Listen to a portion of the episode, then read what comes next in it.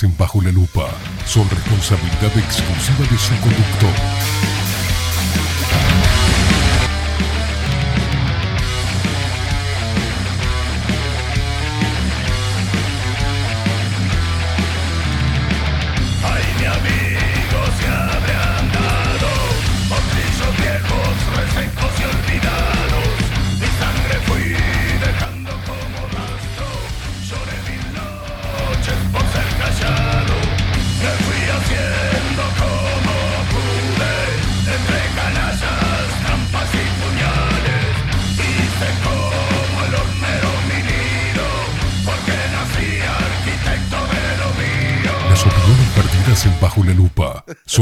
Responsabilidad exclusiva de su conductor. Quilombo, por Dios.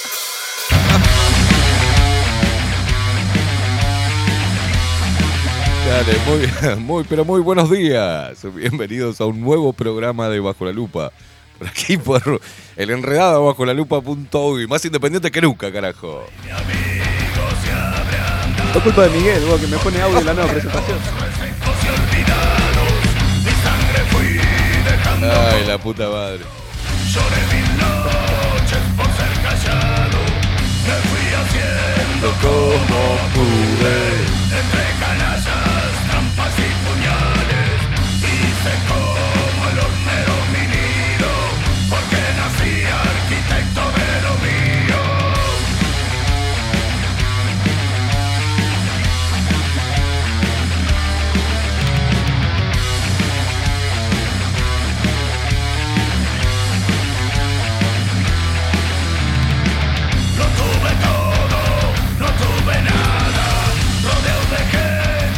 Prolija, prolija.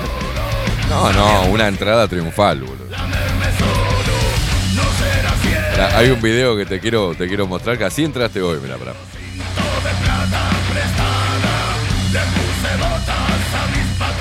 El del oso. No, el de pan con chicharrón tiene. No, no, no, no.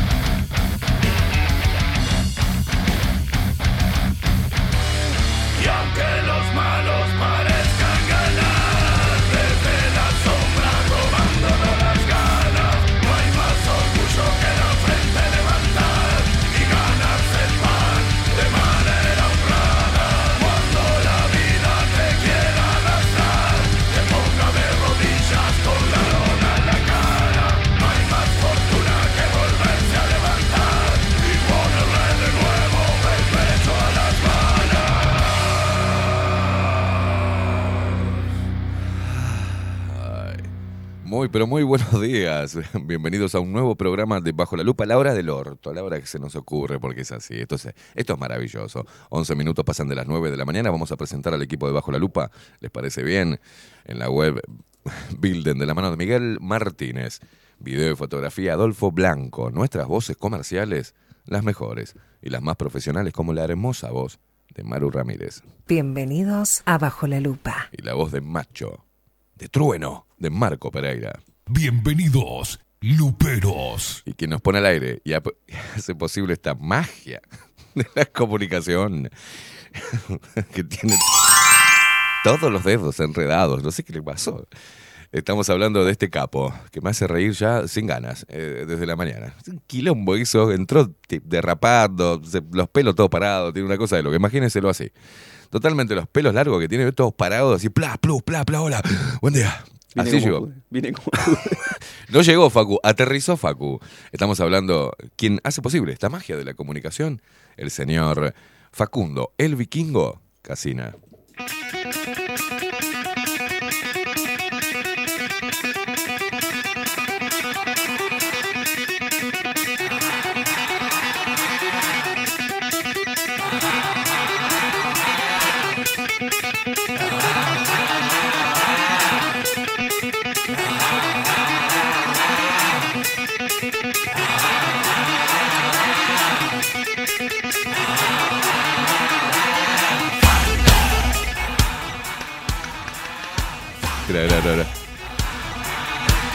No, pero tenés que poner con sonido, boludo, con sonido. No, baja un poco, no. Mirá. Dejalo, dejalo hasta el final. Pan con chicharrón vende. Así llegó Facu. Pan con chicharrón vende.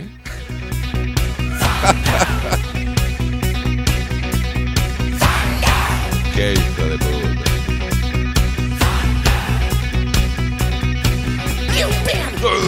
Despierta Uruguay con todo el rock de Bajo la Lupa por aquí por Bajo la Lupa Radio. Más independientes que nunca, carajo.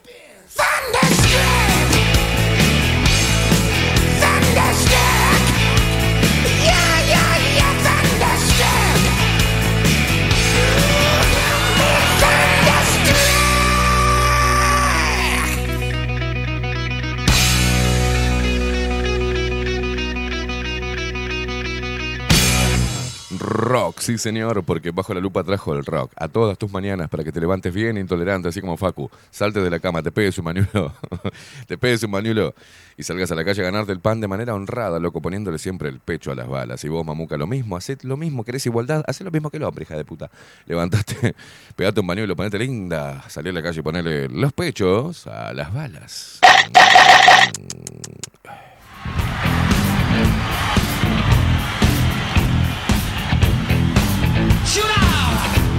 Pan con chicharrón tiene.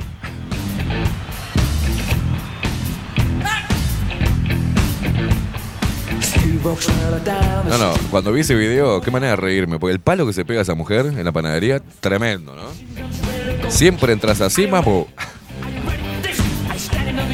Eh, tenés que ver cuando me caigo. No, no, no. Se da, se da la frente contra, contra el mostrador y se levanta y dice, pan con chicharrón vende, como que se- acá no pasó nada. Deme solo el pan, el chicharrón lo tengo acá. El chicharrón lo tengo acá, tengo 20 todos chicharrones en la frente. Se despierta todo el país, ¿eh? el interior del país. ¿eh? Los paisanos guapos y las paisanas piernudas, qué cosa más divina. Eh, hay que morder piernas. Las paisanas caderonas.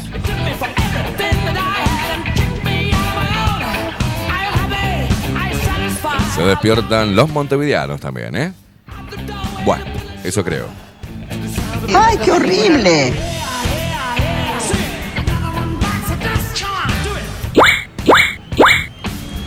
Se despiertan nuestros hermanos argentinos que nos escuchan a través de Radio Revolución 98.9 de la ciudad de La Plata.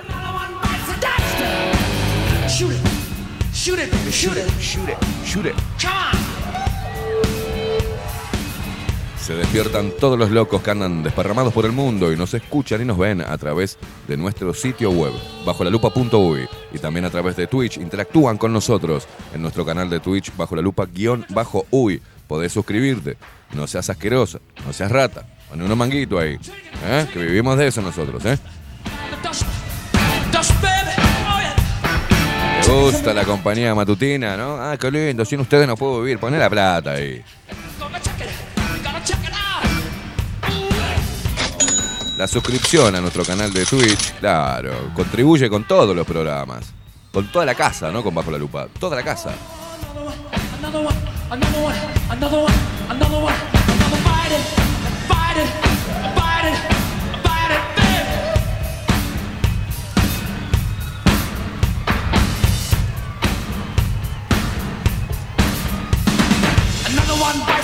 Nos seguís a través de todas las redes sociales, arroba bajo la lupa uy, en Instagram, en Twitter y en Facebook. A mí también me seguís en todas las redes sociales, hasta en TikTok, mira, arroba Esteban Queimada, muy fácil.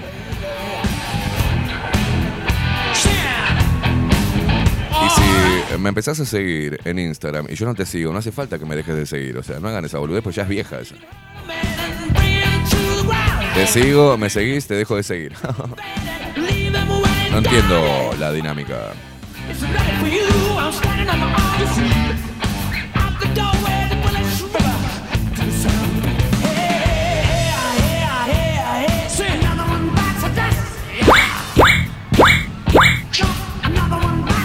Te comunicas con nosotros a través de Telegram. Nos buscas ahí, arroba bajo la lupa uy. Es todo muy sencillo, arroba bajo la lupa uy en todos lados, ¿eh?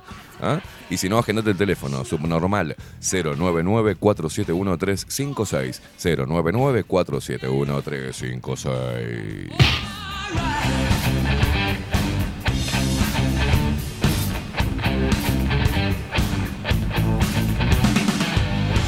Muy, pero muy buenos días. Ratas inmundas de luz, soretes asquerosamente maravillosos. ¿Cómo andan? ¿Cómo se despertaron hoy martes? Sigue la crisis por el agua. ¿eh? Estamos en la crisis.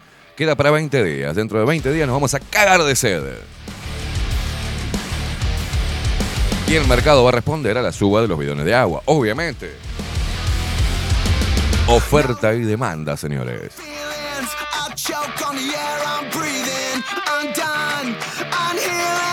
Vamos a volvernos como los franchutes, ¿eh? Mucho perfume, poca agüita. Ya voy sintiendo el olor a culo desde lejos ya. ¿eh?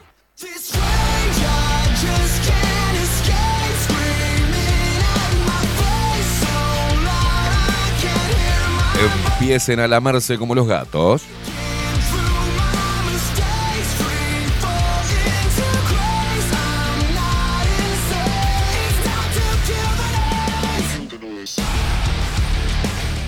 Se viene. eh, Buen día, amigazo, Opa. amiguito, amigo, genio, crack, ídolo, titán, bestia, rey, capitán de navío, capitán de corbeta, facha, superhéroe, locura, guerrero, toro, gladiador, pantera. Que tengan un excelente día. Gracias, guacho. Este sí que sabe motivar de mañana, ¿eh?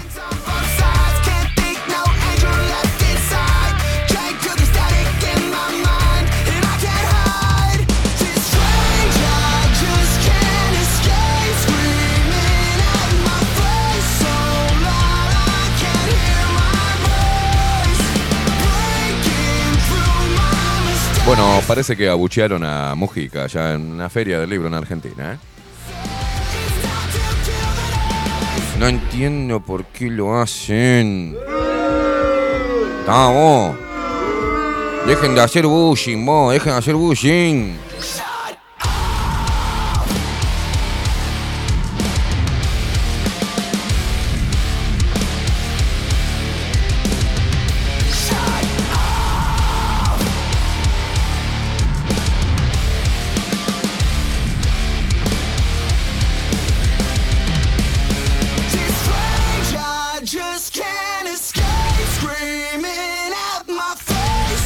Se viene en un ratito nada más. O Sartú y su columna Tiempo Incierto.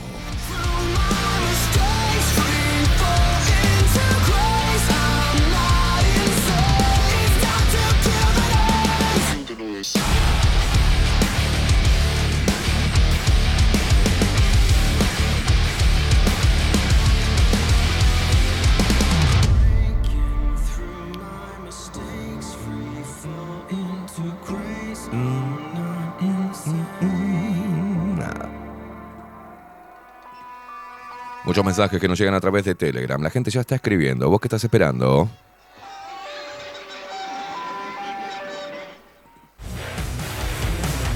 Ah, no, seguimos eh, enredadísimos. ¿eh? En cualquier momento aparece, se filtra. No la dejes ir, no la dejes ir.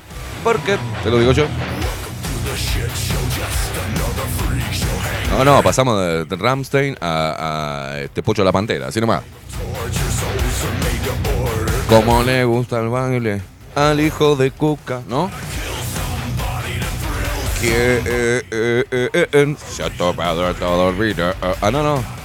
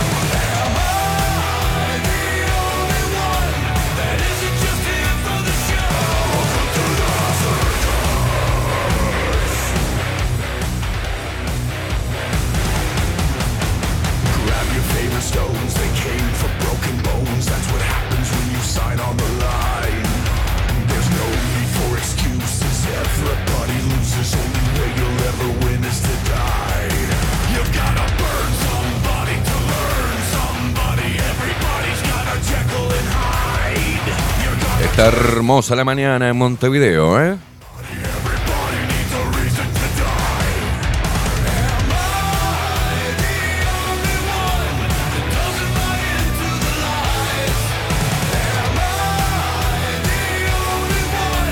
Bueno, muchos mensajes que nos llegan a través de Twitch. Acá dice muy buenos días, dice bajo la lupa. Ah, soy yo.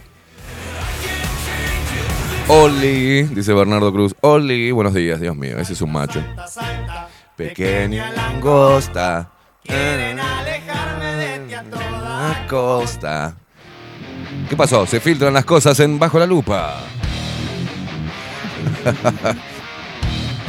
Marta dice, eh, eh, ¿qué? Ahora aparece con el discurso de, si no les gusta, escuchen otra radio. ¿Por qué? Si no dije nada todavía. Jaspe de Triana, muy buenos días, Caimada. Buenos días, Jaspe. ¿Qué dice Marta? Des- dice, este, está ausente, habla por mí, ¿no? O desaparecido en acción. Creo que consiguió una chica que lo escuchara y comprendiera y se acostó tarde. ¿Por qué, Marta, eh, navegás en ese mar de suposiciones? No tires verde, Marta, que es una estrategia vieja esa.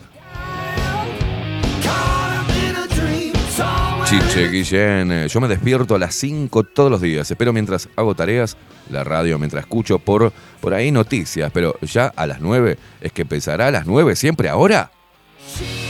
No, no, no, no. Facu, ¿cómo anda? Buenos días, ¿cómo le va? Buen día, buen día. ¿Se está desenredando? Sí, sí, ya. ¿Sí? Todo, todo bien, todo Tiene bien. un buen acondicionador ahí. Échese acondicionador en los dedos, a ver si se le desenriedan un poco. Claudia Land dice, buen día, Facu, qué temazos, buen día, locuras, vamos carajo. Sofía dice, buenos días, Carla. Ah, Carla, me encanta el nombre, Carla. Uh, dice, apareció. Lucky Luke volvió, che. Un aplauso, un aplauso para Lucky Luke que volvió. Dice, buenos días, volví. Dice Lucky Luke, eh, después de unos días sin celular, aquí estoy de nuevo. Abrazos y besos. Bueno. María del Huerto dice muy buenos días, Caimada y Facu, Rosep, hola Esteban y Facu, por fin chicos. Dulce Guerrera que dice muy buenos días, mm, mm, vamos arriba a poner el pecho a las balas. Dice, se perdió, se perdieron en la frase de Churchill y Kane, dice. Ay, Dios mío. Demasiada sabiduría. Es demasiado. Dice Cara Terey. ¿Y esto? ¿Quién es? Cara Terey. Eh, dice, buen día. Querían ser independientes, no para decir lo que quieran, sino para llegar a la hora que se les canta el orto. Daño colateral. Lucky Luke dice, ante la falta de agua, en vez de lamernos a nosotros mismos, ¿podremos lamernos unos a otros? Mm. Ah, para limpiarse no creo, hermano. Sofía dice, ¿sabes una cosa? Me encantó que le hayan hecho eso al viejo apestoso. Argentina tiene huevos, dice. Mujica está creído que es Dios, dice. Coco Leite dice, para mí que consiguió un chongo. Dale con el mar de suposiciones, ¿eh? Pa- Patrines. mm, mm, Patrines. Es la misma que Coso del Cosmos y todas estas cosas, ¿no? ¿Qué haces, Patricia? ¿Cómo andás? Me da como cierto miedito, Patricia. Totalmente de acuerdo, dices. Empiezan cuando se les canta. Paulita, la huerfanita, buen día, Sorrete, dice, buen día.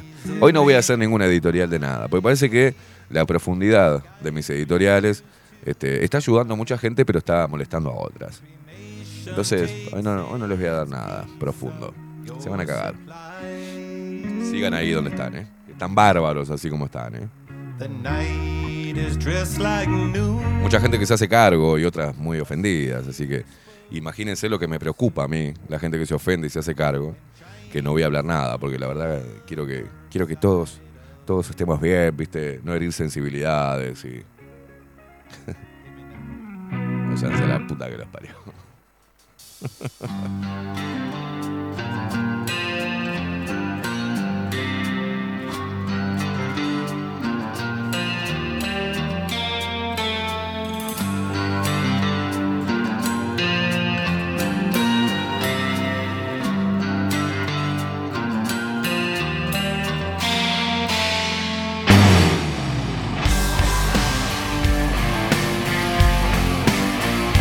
siendo manipulados, estamos siendo empujados a hacer cosas que pensamos que nosotros tomamos esa determinación, ¿no? Esa opción la elegimos y no la elegimos.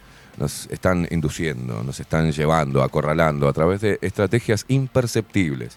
Por eso es que tengo esta locura de hablar de temas profundos y hacer sacar a la gente lo que no puede sacar habitualmente, lo que esconde.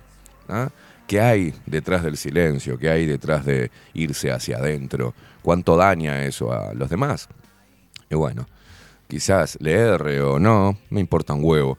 Creo que es importante, más allá del problema que estamos viviendo, eh, de esta psicopolítica en la cual nos metieron, de esta teoría, ¿no? De, este- de esta estrategia del Natch, que le llaman de- del empujón, ¿no? Nos empujan hacia un lado, nos empujan hacia el otro y nos vamos perdiendo en esa marea confusa. Vamos naufragando en un montón de estupideces y nos olvidamos de vivir. Por eso creo que dentro de lo que es la estrategia de la Agenda 2030 y de hace décadas que vienen formateando, yo creo que siglos, vienen formateando la cabeza del ser humano para hacerlo vivir en sociedad y que éste obedezca a las reglas que imponga el poder, ¿no? Para obtener más poder. Y yo creo que la mayor resistencia que podemos hacer, este... Facu, ¿está bien usted? ¿Hay algo? ¿Hay, hay seres, seres vivos ahí adentro de, Se me cayó todo del micro. no, no, está bien, está bien. Eh, ¿Quiere que le vaya a hacer unos mimos, un abrazo? ¿Quiere que le dé un besito en la frente? ¿No? Está, está bien. ¿No se lastimó, no? No, bien. Pero creo, creo positivamente que la resistencia está ahí. Está en mostrarnos humanos, eh, separarnos de la máquina, dejar de eh, medir los riesgos, ¿no? No temerle al dolor, no temer a transitar ese dolor, no temerle a enfrentar los problemas. Hay que comunicarse, estamos en la era de la comunicación y cada vez estamos más incomunicados, ¿no? Entonces hay que aprender a hacerlo. Y yo tomo un poco de mi vida personal, mm, después que aprendo, lo comparto. Casualmente hay muchísima gente que está en la misma situación o que está pasando, atravesando un momento difícil. Miren, eh, a veces la- las editoriales y los temas que abordo pueden perjudicarme en mi vida personal. Porque claro, hay mucha gente que de mi círculo íntimo que por ahí se pueda sentir tocada o... ¿No? Pero por otro lado, ayer, por ejemplo, recibí muchas, muchos mensajes de loco, me hiciste pensar, este, qué bueno que tocaste eso, cómo nos sirve para, eh, como puntapié de charla de pareja. Em, bueno, un montón de, una devolución muy linda de la gente, ¿viste? ¿Cómo, cómo me haces escarbar, loco? Y bueno, se trata de eso, de, escarbar en, los, en esos lugares donde uno guarda todo lo incómodo, todo lo que no tiene valor de enfrentar. Y claro, un tipo que te esté metiendo la mano ahí, ¿viste? Y te esté escarbando, eh, primero vas a, vas a resistirte y después vas a entender, espero, que va con una buena intención. Y muchas veces, y muchas de las cosas que he hecho en radio y que he dicho, y actitudes y acciones que he emprendido y que, y que he llevado adelante, se dan de bruces con mi vida personal. Es decir, ser así, a veces para mí, tiene un costo alto. Mi forma de ser, mi forma de comunicarme, mi forma de encarar, mi forma de analizar qué nos está pasando, mis estrategias para despertar a la gente, las que creo que son así, o sea, muchas veces se dan de bomba contra mi vida personal. Y sigo igual haciéndolo. Porque como mm, he desarrollado ese callo, ¿no? Esa, no abro heridas, sino que me hago nuevas. y aprendo de ellas. Y en ese ejercicio uno va creciendo espiritualmente, emocionalmente, intelectualmente, va obteniendo sabiduría, va ganando sabiduría, siempre y cuando, o sea, si le, esqui- le esquivas a todo lo que te pueda hacer vibrar a lo largo de tu vida porque tenés miedo tanto de las emociones malas como de las buenas, no vas a adquirir nunca sabiduría, vas a quedarte ahí. Los años te van a pasar por arriba y vas a ser el mismo pelotudo que los 20 o la misma pelotuda que los 20, pero con 60. Porque te negaste a vivir, te negaste a experimentar, te negaste a hablar, a gritar, guardaste, callaste, y el corazón se te va apagando, y la luz se te va apagando, y ya tus ojos no dicen nada. ¿No vieron? Ustedes miren a los ojos a las personas. Yo miro mucho a los ojos cuando hablo. Y no tienen luz, no tienen nada, no dicen nada. Muchas veces veo en los ojos que se mueven para un lado para, para el otro, que no quieren mirar, o sea, veo vacío, no veo fuego, no veo pasión. Yo no consigo vivir la vida sin pasión. Y hay que ponerle esa pasión a todo lo que uno haga. Intenten por lo menos, por lo menos prender una pequeña llamita. Esa llama de la pasión tan eh, atacada, ¿no? Estamos ante intentos de apagar la pasión de las personas, de extirparle la pasión, de quitarle esa energía vital, de quitársela, llevarlo todo a la mente, y la mente totalmente atiborrada de estupideces y de consignas que con este eh, que implanta la psicopolítica. ¿ah? Estamos atravesados por la política. Nos, ya la guerra no es contra el cuerpo, ya los palos no, no nos dan palos como para acomodarnos. No, la guerra está en la cabeza. Y aprendieron que era mucho más efectivo a través de los mecanismos que disponen y quienes manejan eh, esos dispositivos o esa, lo que manejan todos nuestros datos, el Big Data, la recopilación de datos que tienen, estamos ante algo nunca visto en la historia, que es la facilidad con la cual el poder y sus representantes obtienen datos precisos de nuestra personalidad, de nuestros estados de ánimo, y juegan con ellos a su conveniencia, tanto para venderle información a empresas privadas que nos vendan y nos lleven a comprar cosas, o al Estado, para que nos vendan y nos lleven a acatar órdenes. Es así. Y una de las estrategias, o donde se pone más dinero y se hace más hincapié y hay más gente trabajando como esa inteligencia artificial, que de artificia, que de inteligencia no tiene nada, ¿no? Eh, está atacando directamente al corazón de las personas, al pecho de las personas, apagando su luz, haciéndolos temerosos a amar, haciéndolos frívolos, ¿no? haciéndolos eh, materialistas, haciéndolos eh, superficiales, diciéndole al pobre tipo, a la pobre mujer, que si hace esto o esto y esto, cobra valor en la sociedad. O sea, es un ser interesante. Entonces la gente va porque es pobre. Pobre mentalmente, pobre espiritualmente, está cagada a palo emocionalmente y se agarra y sube a esos botecitos de salvación, entre comillas, que los hacen sentir un poco mejor. Entonces se vuelven seres que no hacen nada. No hacen nada trascendental. están guiados y signados por las apariencias. Entonces son seres relucientes, el cascarón, pero adentro están huecos, no tienen nada. Y ese es el gran eh, logro ¿no? de esta agenda globalista, de esta agenda mundial. La confusión, el temor, la manipulación ¿da? y el aplastamiento de, todos, de todo el poder del individuo, del ser humano. Y ni que hablar que lo primero que hicieron fue alejar al hombre y a la mujer, porque estos cuando se juntan tienen un poder, tienen un poder enorme. Se ataca a la institución principal, que es la familia, se desintegra, se confronta. Hombres contra mujeres, se confunden los conceptos. Ya la pasión es llamado intenso y es pesado para las mentes y los espíritus de hoy, que andan livianos, que quieren andar livianos, que no quieren confrontación, que no quieren interpelarse a sí mismos, que no quieren enfrentar los problemas, que no quieren demostrar sus emociones. Bueno, es una mierda lo que está pasando. Por eso, más importante para mí que hablar de Mujica, hablar del, presidente Luis Lacalle Pou, del agua, de los sindicatos, que ya vamos a tener tiempo porque vamos a meternos en un año electoral, yo creo que si puedo contribuir, me siento bien contribuyendo de alguna manera a escarbar en esos temas que no están todos los días arriba de la mesa en la discusión popular, ni tampoco en las redes sociales, ni tampoco en los, los programas de televisión, ni en los programas de radio. Porque es un ser humano hablando con otros seres humanos.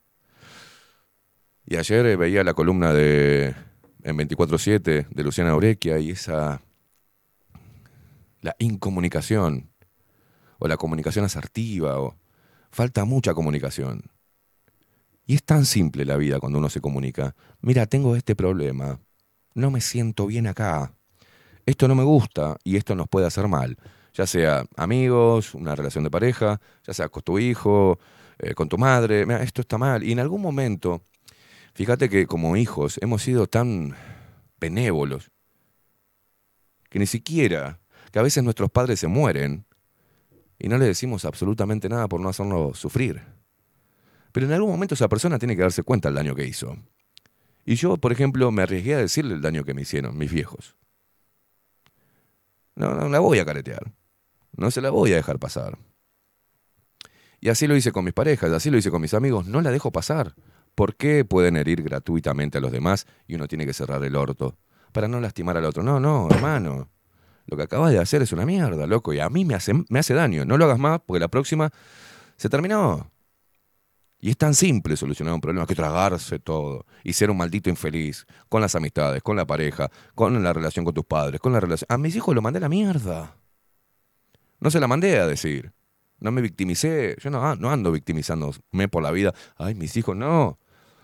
No, hermano, sos mi hijo, está todo bien, pero esto no va. Esto, esto te lleva a que te pares en la vereda de mala gente. ¿no? Entonces, creo, creo, este, creo que sirve, creo que mm, está bueno reunirnos a hablar de estas cosas. Es necesario. ¿tá? Si no vivimos esquivando los problemas, vivimos, está todo bien, o sea, jaja, jaja, no, jaja las, las, las pelotas, jaja. Jaja esta porque se ríe la cara pero no los ojos. Y yo veo mucha gente, veo poca gente con fuego en la mirada. Veo poca gente con luz en la mirada. Veo poca gente que irradie, que yo veo y veo una cosa rara cuando hay una persona que tiene mucha energía buena, que tiene una energía que me atrae, se hace como una aureola. Es raro, como algo borroso. Bueno, estoy viendo pocas.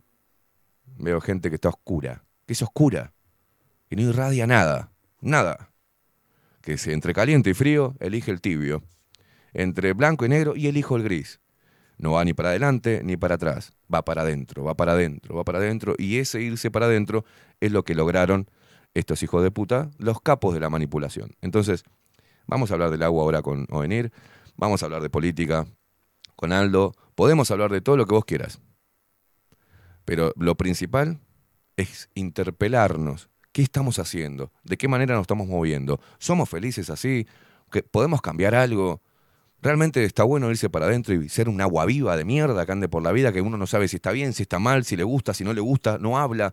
Personas parecen cofres de seguridad que andan ahí con patas. Uno no sabe qué mierda tienen en la cabeza, qué mierda tienen en el corazón, qué mierda tienen en el alma, en el espíritu, qué cargan, qué no cargan. Entonces es momento de empezar a mostrarse sin miedo, loco. Yo lo que estoy diciendo ahora, sé que mucha gente está en, esta, en este momento diciendo, uh, ya empezó con esta mierda. Sí, ya empecé con esta mierda. ¿Te molesta? Por algo será que te molesta.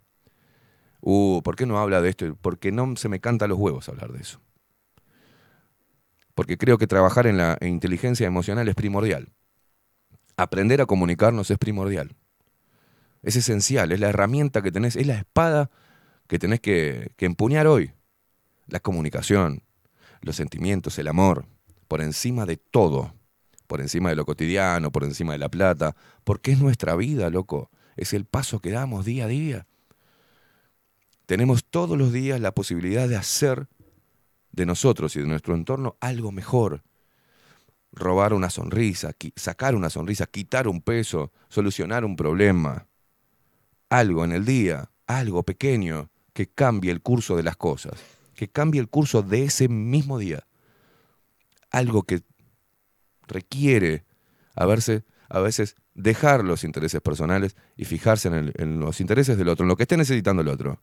Y hacelo. Te cambia el día cuando le cambias la cara a otra persona. Y eso te motiva a seguir haciéndolo. Pero están todos apagados, están todos con el cerebro embotado, están todos siguiendo y viendo la televisión, el informativo de mierda con el mate, en esta cosa que es, un, es una marea de pescados, porque no, no son peces, son pescados, andan flotando ahí medios muertos. Y no pasa nada, y no hay cambios, y no hay nada. ¿Y quién gana?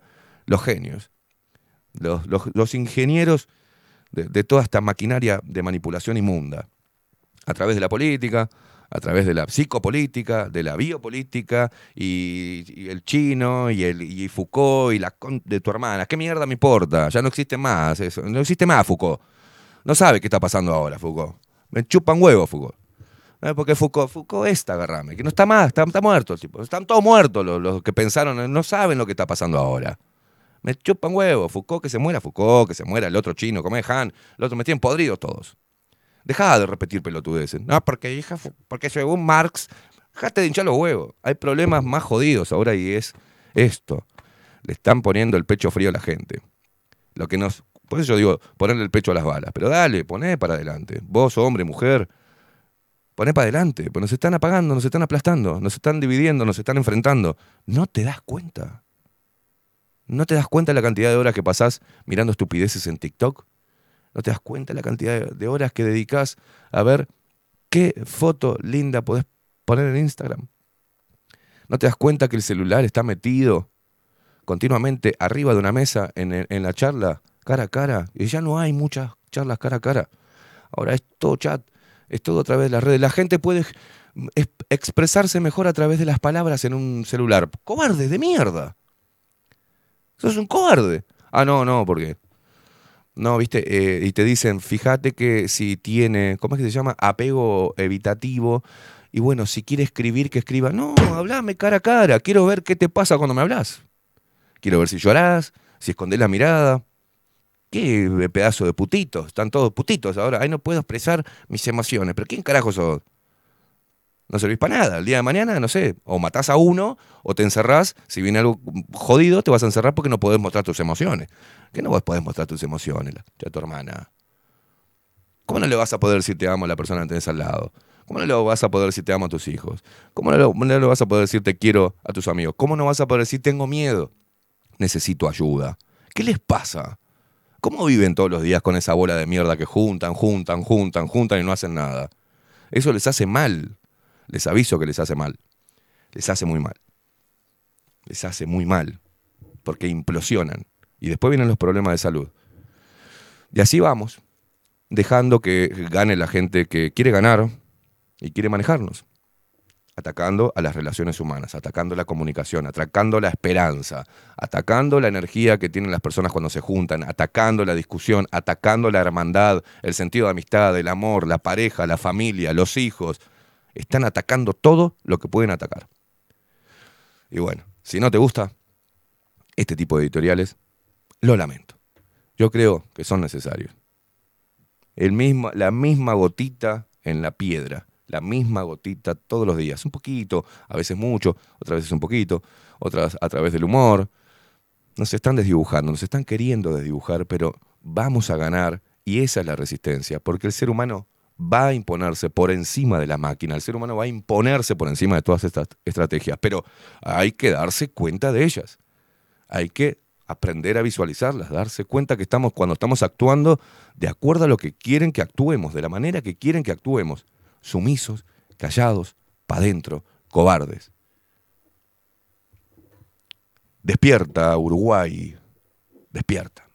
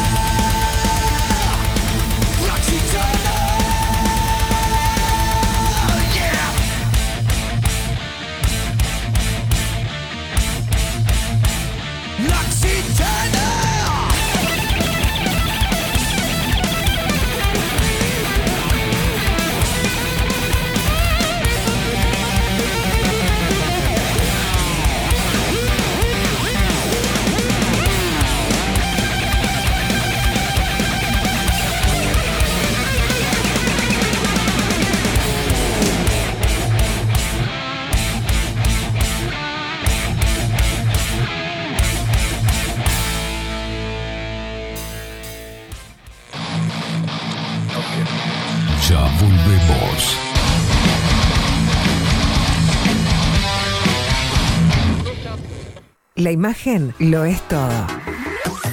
Adolfo Blanco, fotógrafo profesional. Una buena foto guarda tus recuerdos y también puede vender tus productos. Cobertura fotográfica de cumpleaños, bodas, eventos empresariales, retratos, books, fotos de productos, fotos para web. Fotógrafo profesional, Adolfo Blanco, 099 150 092. Mercado de Carnes La Vaquilla. Ofrece a sus clientes los mejores cortes y la mejor atención. Ventas por mayor y menor. Descuentos especiales a colegios y caterings. Envíos sin cargo. Teléfono 2-208-9877. Horarios de lunes a sábados, de 7 a 13.30, de 17 a 20 horas. El tierno sabor de nuestras mejores carnes a su mesa. Mercado de Carnes La Vaquilla. Avenida San Martín, 2555. Teléfono 2-208-9877. Envíos sin cargo.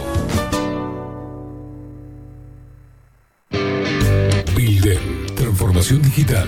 Creamos la estrategia de transformación digital para que tu empresa avance y se adapte a los desafíos de hoy. Desarrollo y posicionamiento web, community management, planes de marketing digital.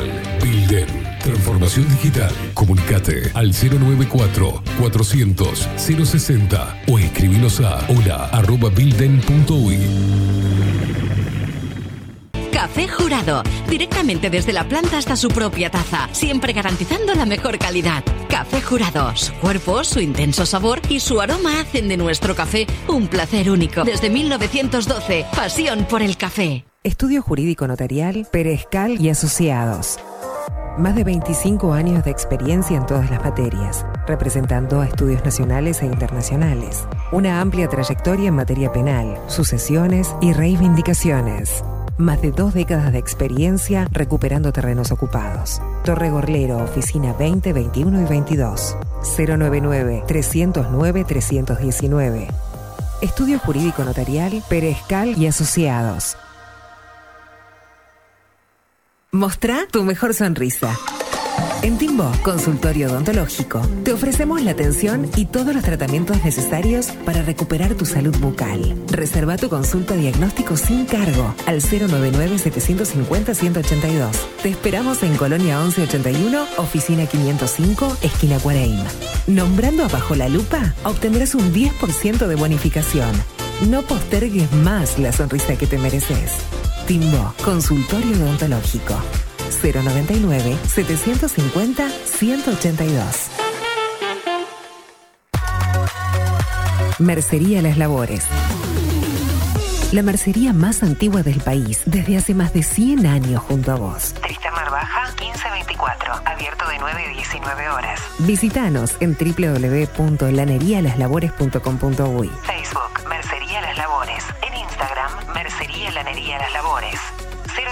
094-893-881. En artículos de mercería y lanería, lo que no encuentra aquí, no existe. Wolfer Contenedores. Realizamos oficinas, viviendas y proyectos a medida. En Wolfer Contenedores armamos el proyecto para tu vivienda con uno o más contenedores. Visita nuestro showroom en Ruta 1, kilómetro 155-500 y elegí tu vivienda. Wolfer Contenedores para entrega inmediata. Informate al 094-263-705 45 20 31 63 o en wolfer.com.uy. Wolfer Contenedores desde Colonia y Montevideo para todo el país. Biocrearte, el Instituto de Terapias Complementarias Holísticas de Uruguay. Te ayudamos en la evolución personal a través de capacitaciones, talleres, seminarios y sesiones personales. Contamos con un staff de profesionales especialistas en biodecodificación, gemoterapia, numerología, tarot, registros akáshicos y mucho más. Además, si eres terapeuta, contamos con consultorios totalmente equipados y salones de clases previstos con proyector para alquilar. Encontranos en Martín García 2389, próximo a Tres Cruces, Montevideo. Visítanos en nuestras redes sociales, Instagram, arroba Instituto Biocrearte y en Facebook como Biodecodificación Uruguay. Te esperamos. Grupo Service.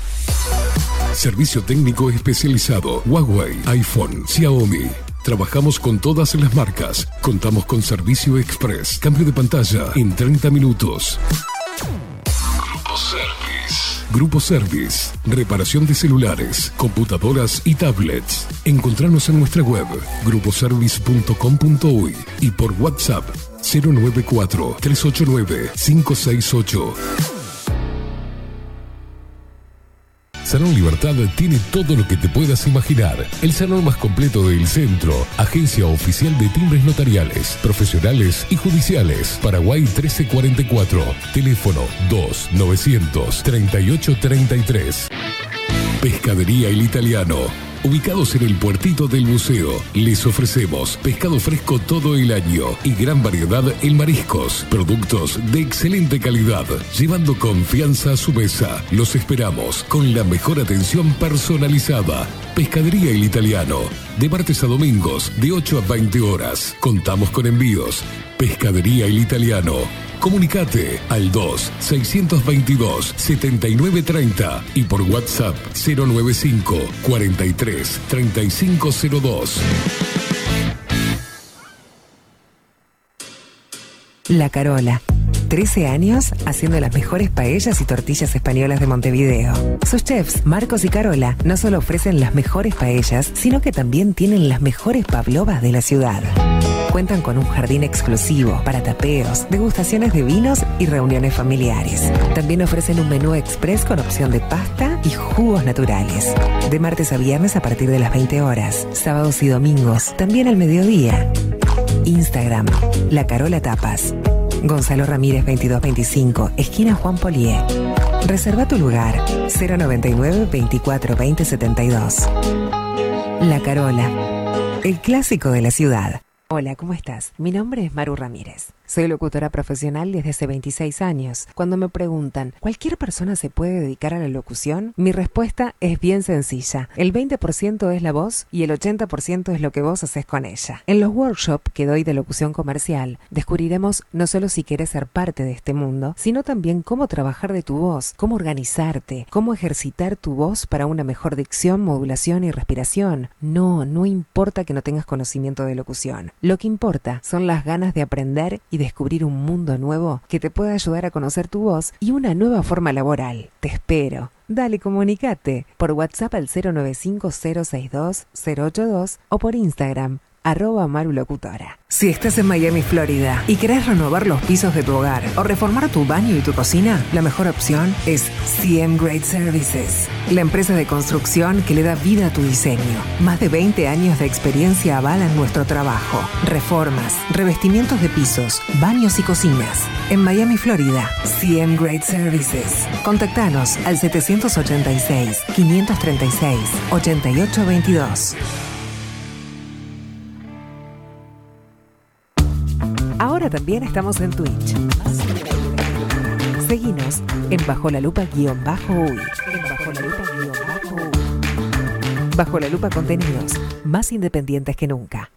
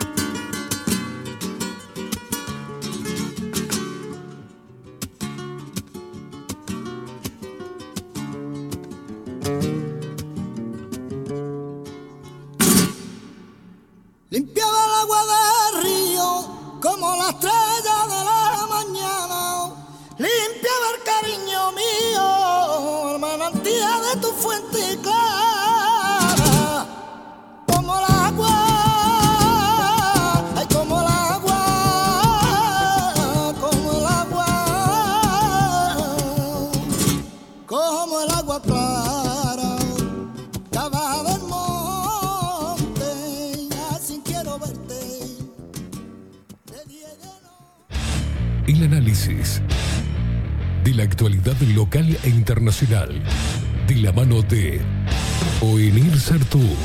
Tiempo incierto. En Bajo la Lupa. O venir tú, ¿cómo le va, señor? ¿Cómo Muy- anda? Muy bien, buenos días. Escuchando Buenos días. flamenquito. Escuchando a Camarón. Cuánta Eh, pasión, ¿no? Y aparte muy apropiado, como el agua. Como el agua. muy apropiado el momento. Justito, ¿no? Muy bien, como, muy bien elegido. como el agua. Estábamos Exacto. hablando que ahora, viste, está bien lo que decías vos. En vez de decir, che, te, te sirvo un whisky o veniste para casa, ahora, venite para casa, abrimos una botellita de Destapamos salud. una salud. No te pongas en no, gasto, boludo. loco, no vas a hacer ese derroche, ese gasto. Estás loco, ¿cómo vas a abrir una botella de agua? Ay, Dios mío. Bueno, Es así. Bueno, tu- Bueno. tuvimos una intro ahí un poco, que vos me, me decías que, que viene, es el pastor Caipada. Pero después nos tomamos un cafecito. Sí, yo, yo entré acá y dije, pero me equivoqué, vine a un templo, a un templo donde Eh, están sí, sí, sí. predicando, era impresionante. No, pero ayer estaba leyendo mucho un, un artículo que está muy bueno, que, que es medio larguito y, y no. y hoy iba a compartirlo con la gente, pero bueno, las psicopolítica, ¿no? Este, estas estrategias de, de empujar a la gente hacia un lugar eh, conveniente para, para la estrategia de dominio, ¿no? Nos, van llevando inconscientemente. Y en ese artículo hablaba de, de desarraigar al ser humano de los sentimientos, de la pasión, quitarle la pasión, quitarle la motivación y llevarlo de alguna forma hacia donde quieren que, que vayamos, ¿no? Hacia la aceptación, eh, la docilidad, la mansedumbre, ¿no? Exacto. Yo creo que eh, sería bueno que nos dijeras el autor o dónde encontrar el artículo, digo, porque... Te lo pase, te lo paso, te lo paso. Ta, digo, porque también para los oyentes, no sé si... te- capaz que no recordás ahora. Lo tengo acá y después te lo, te lo paso, pero, pero es interesante. Eh, sí, digo, porque sería bueno... Habla de Han, viste, de Foucault, de la biopolítica, de lo que es el cuerpo, de bueno, bueno, está, está muy bueno para, Sí. para hablar. Yo creo que a estas alturas, digo, hay una cosa que es casi in- incontestable y es que estamos sometidos a un proceso de desarticulación social Sí. eh, que abarca lo político, lo económico, lo político, lo emocional, lo interpersonal. Es decir, es un- un- un- una. es uno empieza a contar este, la pandemia, la vacuna, todo lo que eso aparejó, los encierros, la tapaboca, la distancia social, bla, bla, bla. Después el fenómeno de la guerra de Ucrania y sus consecuencias y su- los riesgos de, de desabastecimiento y de esto y lo otro, que después no se concretaron, acá por lo menos, pero está. El ataque sistemático a la producción de alimentos, Mm. es decir, la- la- el intentar por todos los medios que se reduzca la producción de alimentos, destinando las tierras a otra cosa, eh, persiguiendo a la ganadería. Acá todavía estamos recién empezando. Ahora se firmó un, un contrato, un acuerdo este, con organismos internacionales por los cuales Uruguay le van a mejorar la deuda en cuanto reduzca la huella de carbono Sí. que deja la producción ganadera. O sea, se está pagando, se nos está prestando plata a condición de que se persiga a la producción de carne. ¿tá? Eh, ya sabemos que la producción Y, y con, y con el fenómeno de la sequía natural o inducida. o inducida Están eh, matando a todos los chicos, porque el- esto es, es simple. La ecuación hablaba con un tambero el fin de semana, Seguro. pequeño Sí. eh, tambero, que tiene un tambo pequeño y hace quesos y demás. Me dice, bueno, es simple, no, no hay pasto, eh, hay que generar, eh, se nos aumenta, incrementa el costo para claro, poder que alimentar a los alimentar bichos los animales. y no es la misma producción sin el alimento natural, que, es, Exacto. que es el suelo. Entonces termina la Eh, persona vendiendo. Vendiendo. Pues claro. Vendiendo. Entonces mata a todo el Sí, chico. y ahí que no hacen puede costearlo. plantan eucaliptus. Eh, Exacto. entonces, ese, porque los grandes compradores Claro. de tierra son las plantas eh, forestales, es decir, de la- las empresas forestales que trabajan para las pasteras. Este, entonces, es el ataque a la producción de alimentos es clarísimo. Este, O sea, lo que hablamos son dos problemas paralelos. Uno, a nivel eh, cambiar la matriz productiva, llevarla, e in- instaurar un nuevo modelo económico de Sí. producción, en este sí, caso donde- alimentos. eh, eh, lo que se está eliminando es la soberanía alimentaria, lo que se suele llamar soberanía alimentaria, ¿no? Es donde vos tengas que terminar. Ahora estamos en la locura de que no hay agua. En el Uruguay no tenemos agua. No, no, no. bueno, pero claro, se entrega el río Uruguay a las pasteras que están sobre el río Uruguay, el, el- el río Negro y su gestión a, a UPM2, el acuífero a los que van a producir hidrógeno verde. Es decir, Las empresas que vienen y eh, van a consumir millones de litros de agua por día. Exacto, Google para refrigerar cosas. Si no tenemos agua para el consumo, pero tenemos sí para regalársela o dársela en forma muy conveniente a empresas transnacionales. Bueno, por eso te digo, ese es un escenario donde está cargado de, de esta reorganización. ¿no? Eh, ah, exacto. y, le- y el otro es el... Y va acompañado por esto que vos decís que es la, la demolición de las pautas, primero de cómo nos percibimos nosotros mismos como Claro. personas y después de las pautas de relación entre nosotros, ¿no? Que creo que es a lo que vos te estabas refiriendo y que es muy claro eso, ¿no? Es decir, de la pandemia para acá este, hay un fuerte, un fuerte impulso a cambiar la forma de relacionarnos. Ya venía de antes. ya ¿Sabes lo que he observado? De conocer personas antes de la pandemia o al inicio de la pandemia y el post pandemia y, y- y lo, que las- lo que cambiaron esas personas es impresionante. Para mal, ¿eh? Sí, sí. Conocí sí. a personas antes de la pandemia que eran, eran otra cosa. Eran O ot- sea, exacto. y quedaron tan apagados después de la pandemia. Impresionante. Exactamente. Y después cómo han cambiado las pautas de vida. Es decir, yo recuerdo, por ejemplo, el- la cantidad de, de reuniones, cumpleaños, festejos, asados que uno tenía Mm. hace tres años atrás. Eso parece haber cambiado de forma, es decir, se- redujo enormemente el juntarse por juntarse, el bueno, traemos no sé ¿Te acordás qué. que era motivo hasta de discusión de la pareja, no? Otra vez te vas a juntar con tus Claro, amigos. porque otra vez te vas a juntar con tus amigos. Y Y, sí. y bueno, eso cambió. La Ah. gente festeja menos, se reúne menos. eh, eh, lograr que un grupo humano se junte a comer un asado, ah, da un trabajo chino, Mm. porque la gente se habituó a que sale de trabajar y se, Al va, para, en casa. y se va para casa. Vos me, me hablabas, eh, señalabas ahora antes de, de arrancar esto de que mm, durante antes de la pandemia, este, con el fenómeno de la tecnología, los padres estaban preocupados y le ponían horarios a los hijos porque estaban metidos en un cuarto con la computadora. En pandemia, se convirtió en una actitud poco menos que heroica. ¿eh? heroica, Claro, quédate ahí, Quédate ahí. Y los padres, bueno, está acá adentro, no se va a morir con un virus, no salga. Y los jóvenes adoptaron eso. Y, y eso se legitimó. O sea, algo que antes estaba socialmente mal visto, bueno, se convirtió en una pauta muy saludable, estar encerrado dentro del- todo, el, todo el día dentro del cuarto con, con la computadora o con el celular. Era una sensación de seguridad, digamos. Exacto, te daba mucha seguridad y bueno, eso son pautas que han cambiado y bueno, no teletrabajo, eh, Claro, claro. todo lo que quedó, eh, Claro, la claro. gente no está tomando noción de eso. No, no.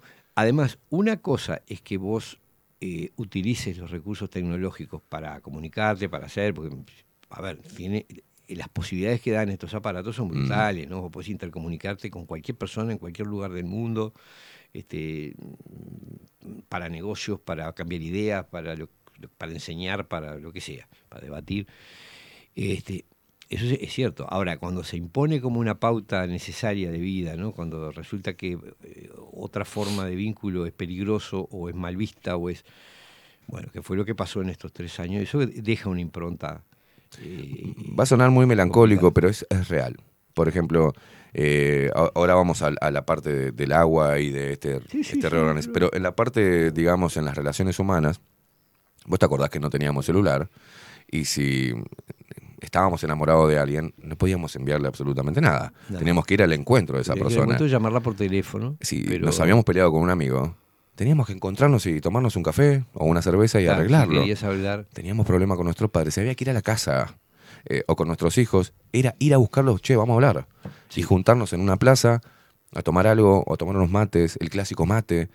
Hoy, eh, y se incrementó con la pandemia, hasta conocerse con el sexo opuesto se da de manera virtual. Solucionar los problemas no son cara a cara, son a través de mensajitos de texto. Sí. La gente encontró la comodidad ¿ah? Eso pasaba. porque tiene opciones. Cuando no tenía opciones, no quedaba otra que sacar Sí. esa valentía de enfrentarnos y, y- y el poder que tiene poder solucionar o, o seguir generando un vínculo sano en la charla cara a cara, no tiene comparación porque el mensajito no tiene el mismo impacto. No lo tiene. No, no. eh, eh, Ni, ni desde un este, no nos veamos más hasta un te amo. O sea, no tiene el mismo impacto. No, y no se interpreta, no se interpreta igual. El mensaje. no se interpreta igual. Muchas veces, muchos conflictos y muchas provienen de, de- de las dificultades de comunicación, a veces por el Mm. mensaje de texto o por el WhatsApp. ¿no? Ahora, yo curiosamente, eh, eh, hay, hay cosas que son obvias, digo, no quiero llover sobre, realidad, llover sobre mojado Sí, es, una ironía en este Sí, momento. sí. Pero este, hay cosas que rompen los ojos, ¿no? Es decir, cómo se nos está llevando al desastre en todo sentido. Es decir, el efecto psi- psicológico que tiene la falta de agua, la incertidumbre sobre el suministro de agua, es increíble. Va desde cosas que, como que no encontrás bidones de agua Otra vez mineral. fui a comprar, me dice, no, no quedan bidones, No quedan, agua de no litro y medio. bidones, tenés que comprar botellas o no sé qué, y anda, empieza la- y donde aparecen bidones la gente va y compra desesperadamente. Cosa que es El kiosquito de la esquina de casa te- tenía los bidones siempre adelante, ahora los tiene escondido atrás. Claro, se convirtió en... Le digo, en- ¿tenés, en- ¿tenés un bidoncito de agua? Sí, sí, pará, que tengo acá atrás. es un dealer. Es un dealer del agua. No un almacenero. Digo, la puta, dame un bidón, boludo. Le digo, dice, no, no, los tengo acá atrás porque. Y si lo tenés atrás o adelante, te lo van a pedir igual. No, es para los clientes. Claro, la reserva para, lo- para los que... Bueno, eso, eso, eso es, eh, eh, es decir, son pequeños pautas, eh, pero es decir, nadie, nadie sabe el efecto, es decir, o, o lo estamos recién percibiendo, el efecto psicológico que tiene, Claro. así como el que tuvo el encierro, el que tiene la incertidumbre sobre el agua. Porque escasea otra cosa y bueno, comes otra cosa y chau. Pero el agua, El es agua. es- no hay vuelta. Este, y eh, uno se irrita cuando ve que todo esto es una cosa absolutamente previsible que se sabía que iba a pasar. Eh, Y eso está bueno decirlo porque ahora en la, en la chicana política. ¿no? Le están endilegando a este gobierno este problema. Y no, no, pará. Ah, exacto. 2013, O sea que 2017. iba, a llegar, claro. iba a llegar a eso justamente. No se olviden de eso. A partir de algunas discusiones que he visto hasta en el ambiente familiar, Sí. es decir, eh, eh, por, por todos lados. me- pero yo lo que quería decir es, ¿cuál es la situación? La situación real es que el río Santa Lucía estaba amenazado de colapso desde hace muchos años. Sí. ¿Por qué? Porque no se lo draga para sacar el, el- el barro, porque o se vuelca lo, lo que el sedimento que queda de, Mm. de depurar el agua, lo vuelca de nuevo al río, se va acumulando, nudo dragado, se permite volcar cualquier clase de porquería al río, se eliminó la vegetación de la ribera, que, que es un filtro natural. Exacto. Este, se hizo todo para que el río colapsara. Desde hace muchos años. Hay informes sobre esto, basta leerlos, lo que han dicho todos los especialistas en el tema del agua. Hace años Se están haciendo nuevos tramos artificiales para desviar el caudal hacia otros Ah, Se lugares. está permitiendo que, que venga una empresa y haga, y haga mm, desviaciones del curso. Ahora, esto ahora no lo hizo el Frente Amplio antes, no lo hizo este gobierno después. Ahora, cuando se produce el colapso, que era algo esperado, Mm. ¿qué es lo que ocurre? Están negociando un contrato con una empresa privada, un consorcio en sociedad con empresas, con, con, eh, eh, corporaciones alemanas, para sacar agua del río de la Plata y bombear a, a Montevideo y la zona metropolitana. Entonces, pues pero qué extraña coincidencia, ¿no? Es decir, se produce el colapso que ya sabías que se iba a producir y en vez de tener en curso proye- proyectos para sanear el Santa Lucía, lo que estás haciendo es negociando con una empresa transnacional para que saque agua del Río de la Plata para el suministro de, de la mitad, de más de la mitad de la población del país. Porque mm, la mitad o más de la población del país consume agua de Santa Lucía. Entonces, vos decís, pero esto es una locura. Bueno, no es una locura.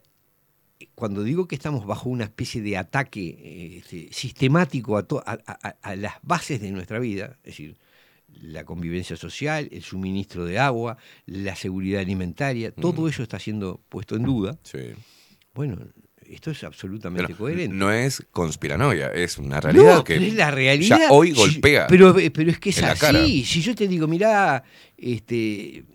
No, va- hasta hace tres años éramos conspiranoicos. este, Claro, claro. Pero yo te digo, si yo sé desde hace años que va a escasear el agua, y en vez de poner, y, y que es el problema es un río maltratado, en vez de ponerme a solucionar el problema del río, hago un contrato para que traigan agua salada, para que saquen, y pago para que saquen agua salada, más de lo que pagaría para sanear el río. Claro. Bueno, es evidente que hay una, una intención. Que no, es intención, que no es intención de los gobernantes, no, ya sé, los préstamos, los préstamos del BID y del Banco Mundial vienen para proyectos como ese, de sacar agua del Río de la Plata. No va a venir, no viene financiación para hacer la represa de Casupao para dro- dragar el río Santa Lucía. ¿Por qué? Porque eso nos daría autonomía. Claro. Eso nos permitiría seguir viviendo usando agua de nuestro territorio, agua potable realmente y sin necesidad de depender de una empresa intermediaria. Bueno, acá nos enchufan una empresa que va en definitiva a tener el control del suministro del agua a Montevideo y de un agua de, de mala calidad. Bueno, uno, los teóricos de la casualidad dirán que bueno que es así, que fue asá, que pero la realidad es esa, es decir, eh, estamos bastó que llegara además la condición de sequía, que no sabemos cuál es su verdadero origen. Porque nunca hubo una sequía de estos niveles, y, No. eh, parece que son históricos absolutamente. Hemos tenido sequías a lo Sí, largo de la historia, pero sequía sin duda, pero, pero, a ver, nunca en la vida habíamos tenido que mm, bombear agua racio- salada. y racionalizar el agua, digamos, Sí, sí, sí, potable. Y, y- y que por la canilla te saliera agua salada. Esto Mm. no había pasado nunca. Como nunca había estado toda la humanidad encerrada No. durante meses o años. Bueno, son cosas que no pasaron nunca. Cuando algo no pasa nunca, quiere decir que algo anómalo hay. Es decir, algún factor extraño. Y acá están pasando demasiadas cosas muy anómalas. ¿no? Bueno, Tomadas con la naturalidad del caso, ¿no? Porque hay una preparación previa de no, la se, no- psiquis. se naturaliza, claro. Y incluso este bombeo de agua salada prepara para asumir el, el proyecto Neptuno, que es un disparate de- de- de- de- en zancos, pero nos prepara porque vos ya te habituaste a que, bueno, te dan agua salada. Ahora si te dicen que viene una empresa que un poco la, en fin, la, la- condiciona, no sé qué, bueno, está bien que venga el proyecto Neptuno. O esa es la lógica, ¿no?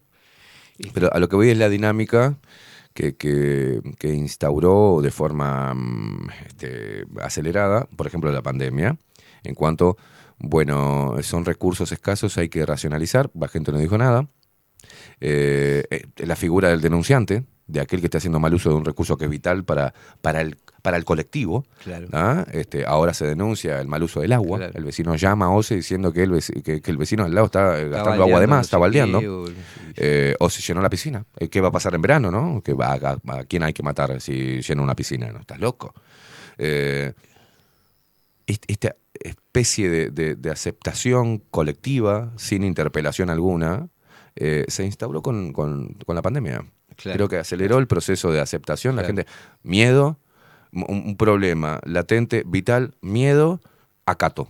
Claro. Acato y me voy comprando bidones. Eh, y vas a ir al, claro. al coche y te va a decir, eh, le vas a pedir, dame cinco bidones. No, no, podemos vender uno por persona. Entonces, lo aceptamos así igual. O sea, no, hay- no, hay, no hay nada. Sí, yo quiero, quiero ver qué va a pasar con esto, si va a haber aceptación o si... Acá yo- estaba un, un- un- un oyente. eh, ¿Qué, qué pasó con las UPA en Uruguay, te acordás? Sí. Las unidades este, potabilizadoras de agua, ¿no? Plantas potabilizadoras Eh, eh, Se en Uruguay y, y- y no se desarrolladas en Uruguay, la iniciativa pertenece a OCE y al Ejército Nacional. ¿Qué pasa con qué pasa ¿Qué con, pasa con eso? Tenemos, a ver, estamos parados sobre eh, ríos subterráneos de agua. mm, eh, no se piensa por ahí. Sí se le permite eh, perforar y sacar agua para hacerles combustible a los alemanes, pero Mm. no se piensa en el suministro para el Uruguay. Bueno, es una cosa muy rara esto, ¿no? De hecho, ahora, yo no hay una cosa que me parece que, que sí, que es, yo me pregunto cómo va a ser, eh, hasta dónde va a llegar eh, la, la tolerancia de los uruguayos. Y yo creo que estamos llegando a un límite. El tema este del agua ha conmovido Sí, sí. y ha hecho ver, así como la pandemia le abrió los ojos a mucha gente, este tema del agua ha hecho ver. Porque es tan irracional toda la conducta. La conducta de los, de los distintos gobiernos y la actitud de los organismos internacionales que dan los préstamos, porque acá se hace lo que quieren el BID y el Banco Mundial y el Fondo Monetario, ¿no? Es decir, viene el- ni, nada se hace si no viene un- un- una financiación para hacerlo. Llámese reforma de la seguridad social, llámese eh, transformación educativa, llámese Recolección de residuos. este, Todo, todo, todo viene, es decir, las, las reformas viales, todo viene este, con préstamos eh, que dan el, el banco. Entonces, quien termina gobernando son los organismos internacionales, porque son los que te dicen, bueno, haz esto y te doy tanto. Y entonces el gobierno lo acepta porque así agarra la plata y destina una parte a eso y otra parte a más o menos pagar, la- pagar el presupuesto que hay que cubrir. Entonces terminan siendo esclavos de los organismos porque si les cortan los créditos, no, no pueden pagar el presupuesto. Y si no pagan el presupuesto, se le arma lío.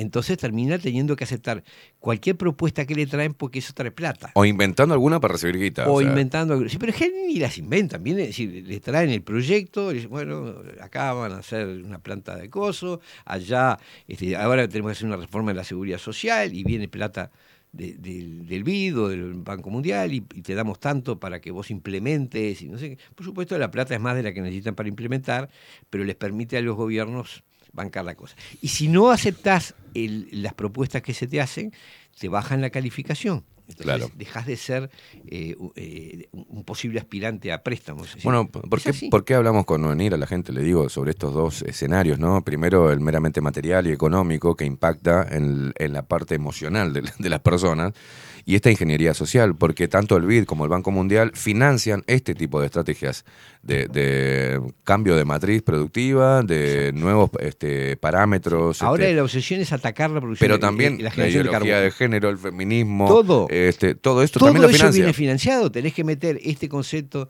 en la enseñanza, tenés que hacer, y porque viene tanta plata para que lo hagas, y si no lo haces, te bajamos la nota y ya no te vamos a dar préstamos y ni vas a tener inversiones, te dejamos afuera del, del negocio. Y vivimos en una calecita en la cual es a más endeudamiento, más obediencia, más obediencia, más endeudamiento, y así sucesivamente nos van controlando. Claro. Cabe aclarar que el BID, el Banco Mundial y el Fondo Monetario Internacional son instituciones financieras que están controladas por capitales privados, por, Sí, sí, por claro. grandes eh, eh, administradoras de, de fondos eh, financieros. Es decir, no son realmente organismos controlados por los estados, sino que están controlados por quienes financian sus en proyectos. su idea conceptual, Como la venta, ¿no? claro, la venta hacia, hacia afuera, bien diseñada, eh, Sí. tiene un espíritu este, justo, benevolente y, y- y, ¿no? Eh, bu- bueno, como las teoría. Naciones Unidas, en teoría, Y- y- digamos, la, la las Naciones publicidad. Unidas es lo mismo. Claro. O sea, todos esos organismos Entonces hay gente están que come eso, pero- controlados por los financiadores privados que Claro. ponen plata para tal o cual proyecto. Y todos reproducen un discurso ideológico que es el mismo del Foro Económico Mundial, que incluye aspectos económicos, aspectos políticos y aspectos ideológicos, filosóficos y morales, ¿no? El feminismo, el LGTB, la no discriminación, el, el culto este de las sensibilidades, de la diversidad que no es diversidad, porque donde vos te apartás del, del canon, este, te, te masacran. Racismo, este, Exacto, todos esos, todos esos discursos que apuntan a separar, aislar y evitar la reproducción de la gente, sencilla para ir al grano. Este, bueno, estos son los que están gobernando, están gobernando el mundo a través del dinero. Y si algún gobierno se desalinea, pasan otras cosas, ¿no? Empieza por la calumnia, la difamación internacional, es decir, te convierten en un monstruo, como le ha pasado, generalmente lo que ha pasado con O eso. aparece algún estallido social, ¿no? ¿Eh? er- aparece algún estallido O social. te aparece un estallido social, una rebelión. bien organizado. Una rebelión, que además después, una vez que te, te tiran, desaparece. Sí, es decir, es un movimiento a los solos efectos de, de- de- de tirar abajo a Mm. un gobernante que se desalinea, como le pasó a Gaddafi, como le pasó a Hussein, como le- en otros términos le pasó a varios presidentes africanos, que terminaron incluso matándolos. Eh, y le pasó a una escala más occidental, le pasó a gente como Trump, como a López Obrador, como a Piñera. Bolsonaro, este, que cuando se desalinean del, del, del modelo este financiero, Mm. donde se apartan o pretenden aplicar políticas distintas, los, los masacran. ¿no? Primero mediáticamente. Y Luego redes. sí, sí. Redes, medios, medios, redes, redes, empiezan a sistemáticamente a hablar mal de vos, a decirte, a acusarte de esto, sos esto, sos lo otro, sos un delincuente, sos pedófilo, sos un burro, sos- estás loco, eh, tenés Alzheimer, es decir, Sí. cualquier cosa, ¿no? Te van a atacar por donde sea hasta destruir tu imagen pública. Y si persiste, este, bueno, pueden llegar a pasar golpes de Estado, insurrecciones o atentados. Contra el- la vida. El presidente de Haití. Sí. Este, es decir, es simple. eh, ese es el poder, el poder, como dice Salle, el poder real. Es Mm. una, una feliz expresión. Sí. Este, y, y que se ejerce a través de las orientaciones de los organismos internacionales. Esto no es una cuestión que uno invente o que uno deduzca. No. Esto lo dicen los documentos, basta leer cualquier documento del Fondo Monetario, del Banco Mundial o del BID. ¿Cuál es el objetivo de todos los proyectos que financian?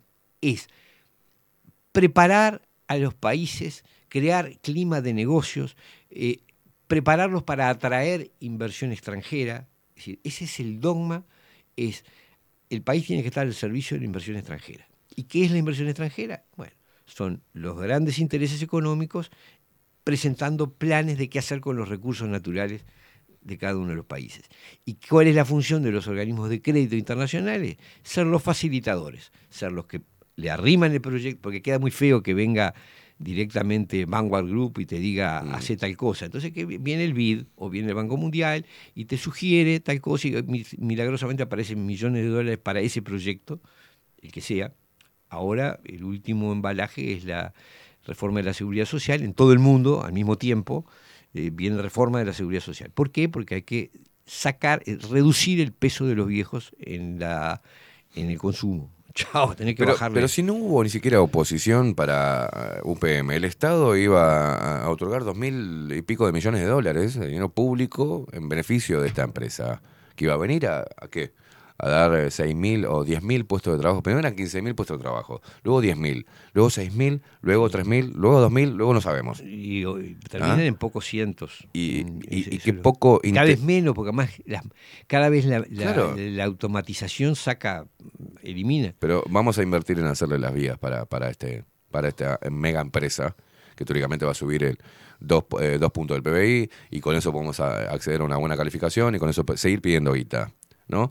Pero a lo que voy, que la poca conciencia es que el, el Zunca estaba de acuerdo con todo eso. Nunca se fijó en el impacto No. ambiental, nunca se fijó en los... pro- Nad- no, Nadie. Bueno, nadie- es laburo, el coso, pumba, vamos a re- eh, ya está. Por eso voy, la, la poca importancia en el futuro cercano. Yo, Porque claro. ¿Cuánto hace UPM? Ah, fue en 2017 que se firmó el acuerdo. Eh, ya lo que está generando Sí, para, sí, económicamente al país y ambientalmente para el país. Son estragos. Estragos, por donde lo mires, exactamente. Estamos renunciando a producir alimentos para eh, plantar eucaliptus, que además se chupan el agua en un momento de sequía. Mm. Es, una cosa totalmente demencial. Bueno, y tuvimos que escuchar a Tabaré Vázquez diciendo, bueno, a ver si nacieron nenes con dos cabezas, dice, por la Ah, sí, contaminación. con esa soberbia. Ahora, yo- a mí una, co- una cosa que re- realmente era lo que yo quería comentar hoy, pero era necesaria toda esta introducción, es cómo procesamos estos debates Mm. en la sociedad uruguaya. Este fin de semana estuve en una, en una reunión familiar nomás, de esas que cada vez son más escasas, Mm. pero bueno, una reunión. Donde Por, había... el, por el Día de la Madre. sí. Eh, sí, Claro. sí, exactamente.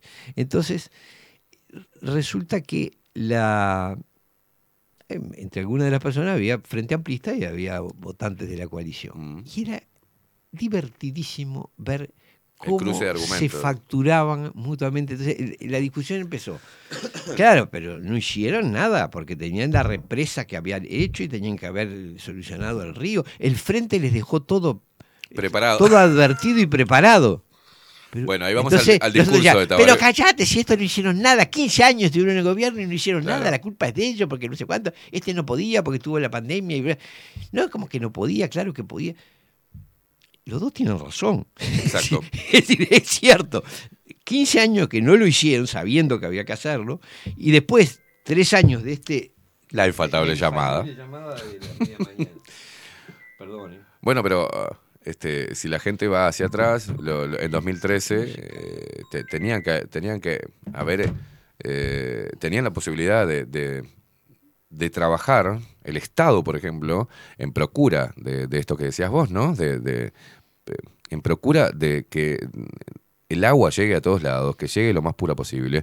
Y no lo hizo, porque estaban más preocupados en el aborto, la eutanasia, el cambio de la seguridad social, todos los, man- los, los, los mandatos que trajo Pepe Mujica de allá, después que se fue como un guerrillero loco que contra el imperio, vino con toda la lista de cosas que le mandó el FMI y el Banco Mundial.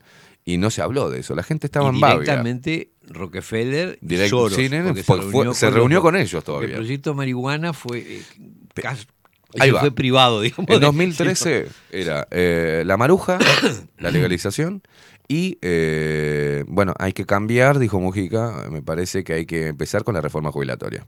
Ya anunció, exactamente. Ya anunció, Fue él el que vino. Él sabía que eso se venía y lo, lo trajo. Es Del decir, agua ni hablar. e- e- Es, clarísimo, es clarísimo cómo. Ahora, yo con esto quería hacer. Esto no exime de culpa al anterior, ¿no? No, no, a no, los partidos tradicionales. Yo creo que. No, no, no. Y la ley de Es- es- forestación. o sea, está claro. todo- todos tenían el man- Es decir, había cero estímulo. Primero, se han acostumbrado a hacer lo que les, lo que les financia el BID o el Banco Mundial. Si el BID o el Banco Mundial no financia la represa Casupá Mm. ni el dragador del río, no lo hacen. ¿Por qué? No. Porque no viene plata por eso. Entonces, ¿para qué lo voy a hacer? Esa es la lógica enferma con la que estamos viviendo. Ahora, lo que me- y, y no importa qué gobierno sea, el que sea, todos actuaron igual. No hicieron nada porque nadie les dijo, miren, toma, te doy 60 millones de dólares para hacer el dragado de no sé qué o, o para construir la represa. Este, lo que a mí, el verdadero tema que me preocupa es cómo procesamos eso, Claro. cómo lo discutimos. Entonces yo miraba en esa reunión los dos discursos, o sea, los dos tienen razón, es un caso claro de falsa Sí. oposición. Ninguno, pero no, sacan la conclusión. Es decir, es, ¿la culpa es de este o es del otro? No, la culpa es de los dos. Es decir, los Claro. dos actuaron bajo la misma lógica. Y en vez de advertir eso, lo que hacen es enfrentar y elegir una u otra. Y yo me. hay una cosa. Hay un, un filósofo español, José Ortega y Gasset, uno de los grandes filósofos y tal vez el, el más importante de- de- que haya escrito en castellano. eh, él decía que la superación de, de- es decir, nunca es por la oposición. Es decir, el, esquema, el ejemplo es así. La forma de superar a Pedro no es ser anti-Pedro Mm. o no Pedro. Cuando vos entrás en la dinámica de uno contra otro, es decir, ser anti esto o anti lo otro, vos en realidad sos dependiente de eso a lo que te opones. Es decir, Peñarol y Nacional son interdependientes. Eh, en su históricamente blancos y colorados eran in- interdependientes. Era difícil, no tenía sentido ser colorado si no existieran los blancos y no tenía sentido ser blancos si no existieran los colorados. Claro. Hoy estamos en una dinámica en que no tiene sentido ser frente amplista si no existiera la coalición y no tiene sentido la coalición si no existiera el frente amplio. Son un sistema. ¿Qué problema esto? Este, no, no tenía sentido la, la- Es decir, los dos bloques eh, políticos son realmente en un sentido muy profundo son socios, se justifican mutuamente y se justifican en la cabeza de la gente. Claro. Eh, después de, de- de esa reunión familiar he tenido varias conversaciones en que veo exactamente la misma lógica. Según que la persona sea votante del, del Frente Amplio o votante de la coalición, culpa al otro y termina legitimando el resultado. Es decir, el problema es que esto fue culpa de aquel. Si aquel no hubiese hecho esto, no estaríamos así. Y el- no, fue culpa del otro. Si el otro lo hubiera- cuento del ¿por qué huevo y la gallina, como Es- siempre. es el huevo y la gallina.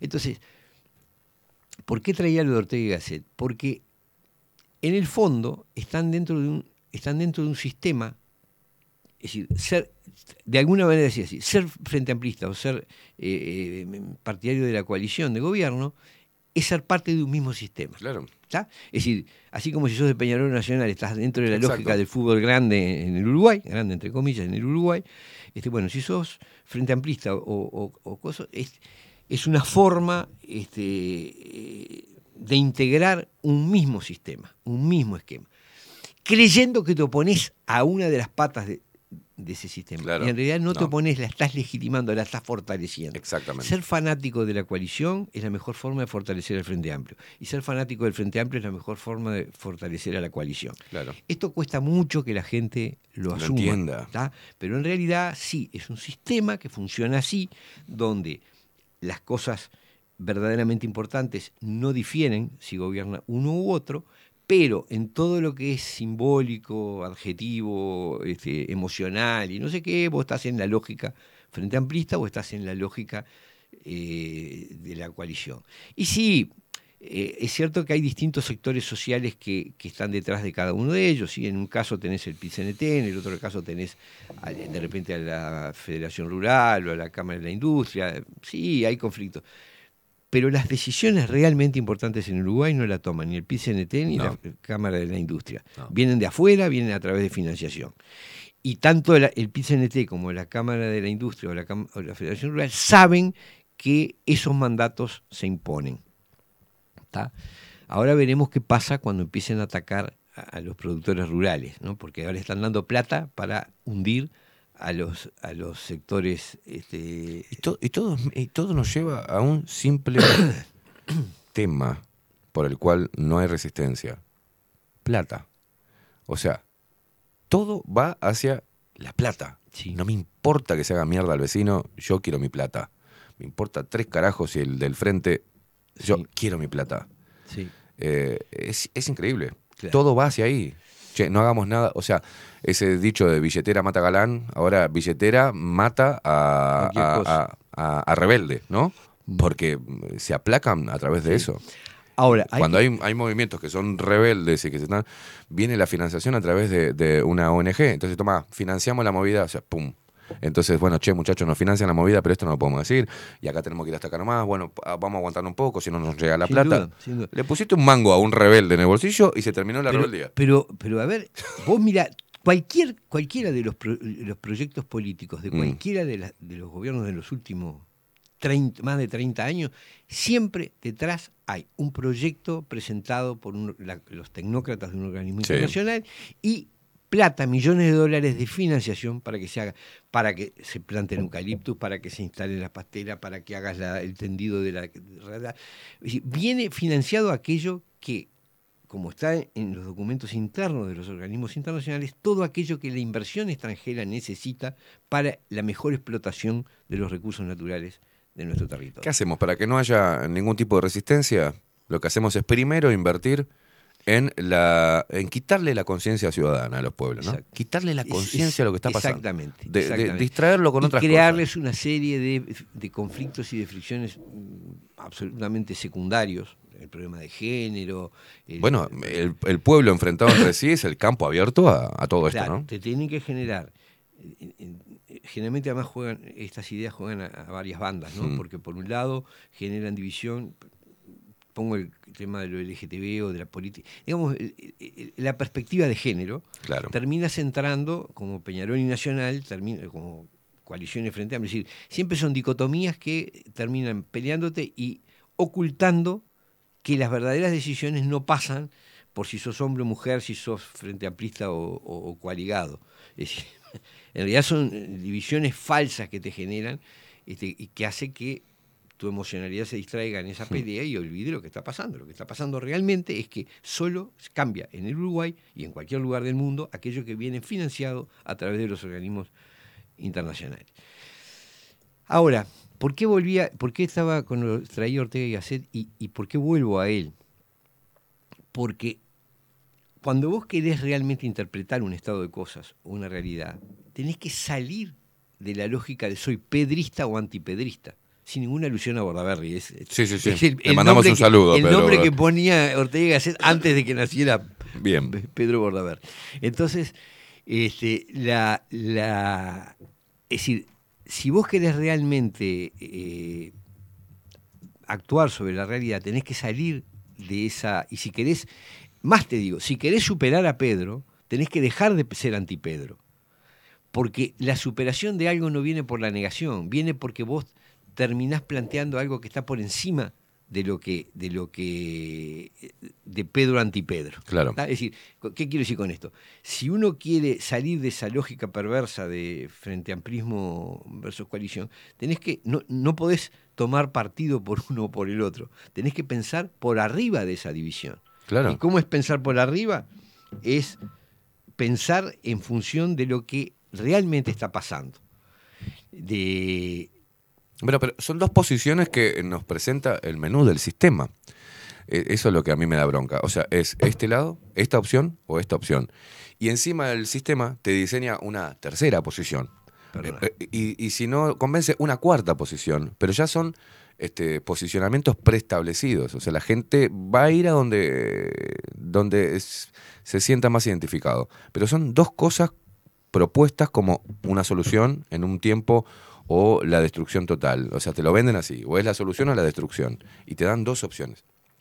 Claro. Dos opciones, pero son, el- es el son mismo falsas. Son falsas. Las dos claro, son falsas. son falsas. exactamente. Entonces, yo te juro que he, he llegado a que no soy en absoluto ni una cosa ni la otra, simplemente porque el universo de conflictos que están planteando no me mueve en lo más mínimo.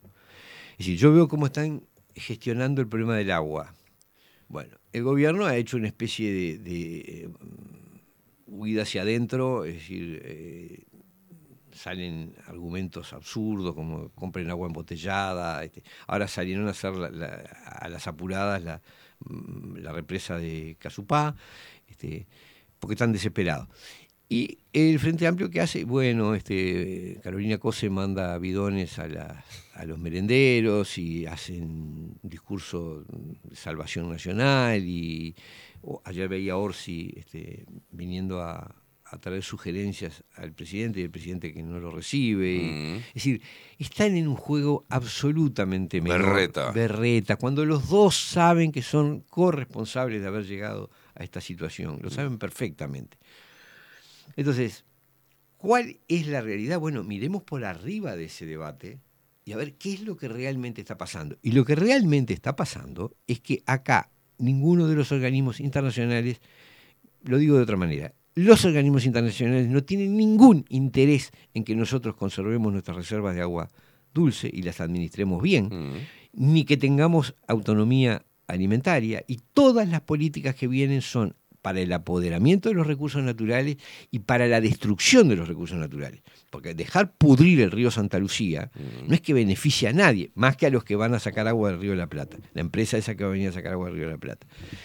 Ahora, una vez que uno se da cuenta de que esa dicotomía en el fondo se reafirman mutuamente, en esa dicotomía se reafirman mutuamente, porque ¿cuál es la lógica de eso? Bueno, este año voto a, la coalición, al año que la- no me gustó la coalición, el año que viene voto al Frente Amplio, después no me gustó el Frente Amplio, voto a la coalición, y así vas.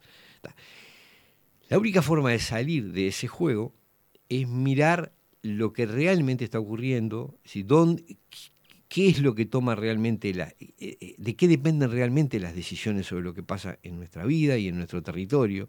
Y ahí te das cuenta que esa- esas dos coaliciones ni pinchan ni cortan realmente. Y qué lástima, eh, la fuerza hemos hablado, ¿no? ¿Cuánto llega? Vos recién dijiste, creo que está llegando al límite de la paciencia de las personas y creo que el agua va a ser un factor desencadenante de, de algún tipo de explosión este, mental de las personas. no sé si estallido, pero. No, no estallido, bueno, estoy un- pensando un- más bien en. El último en- golpe en- va a un despertar, cambio- ¿viste? en un- claro, es decir, me preocupa igual que veo a mucha gente leyendo esto en clave de la culpa es de. Política. Sí, la culpa es de- Psicopolítica. sí, sí. Pero los jóvenes, pues fíjate, tenemos a un, a un líder estudiantil, mediático, de camisón, hablando de cualquier otro tipo de pelotudeces que no existen dentro de la educación, porque tienen una libertad tremenda, este, de la opresión, de querer eh, cortar Avenida del Libertador con ruedas, incendiarlas y hablar que la policía no puede.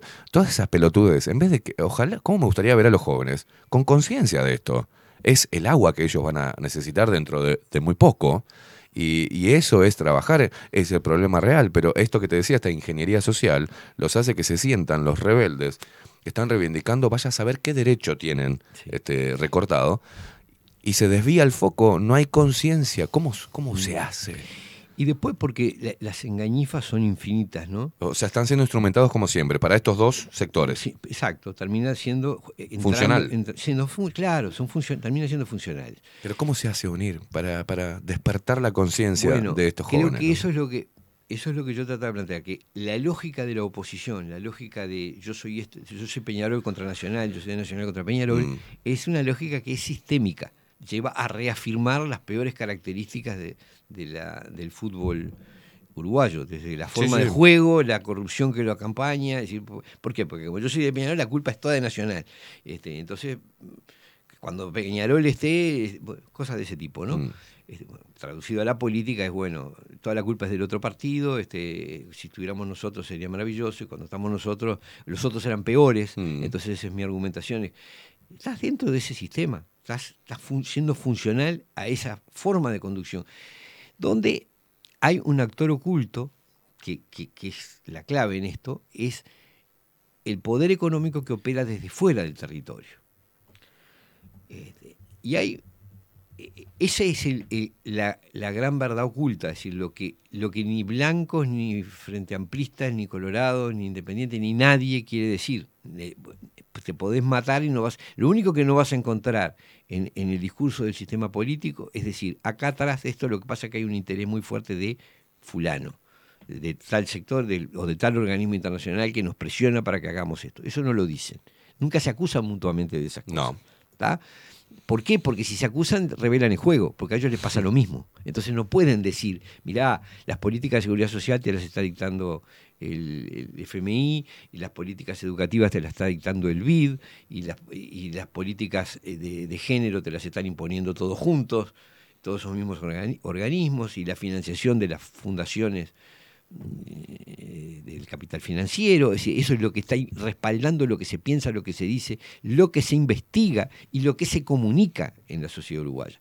Es decir, esa, esa presión económica, que es parte te compro y parte te chantajeo, porque si no haces lo que yo digo te corto el chorro, está operando sobre los discursos políticos, sobre los discursos mediáticos, sobre la- la- los programas educativos, sobre todo. Es decir, se- se- se te va metiendo. Entonces, ¿cuáles son las dos ideas básicas de esto? Es bueno, nosotros tenemos que atraer inversión extranjera, para eso hay que someterse a las condiciones que nos exijan, Sí. y además tenemos que reproducir estos discursos de corrección política. Ahora, todos, todos en el sistema político son feministas, todos son pro LGTB, todos están por el cambio de sexo, Mm. todos están por la eutanasia, todo, es decir, todo aquello que se les todos son partidarios de, de fajar a, los viejos, este, ya sea este, por la eutanasia, ya sea por el recorte jubilatorio, ya sea por la pandemia, por lo que sea, es decir, Es casi de la vida difícil a los viejos. a los, los viejos son una carga económica, es el análisis del FMI. Claro. Entonces que hay que reducir las jubilaciones, que se mueran antes, terminar con... Esa es la lógica que está imperando. Ahora, las engañifas son infinitas, porque hay un sector de gente que se da cuenta, lo que percibe es que está siendo afectada el agua. Y es una lección, una visión muy, muy básica, ¿no? Es decir, bueno, sí, hay contaminación, hay escasez, hay mala gestión, no hay duda. Entonces empiezan el agua, reclamar el agua, cuidemos el agua, cuidemos el agua.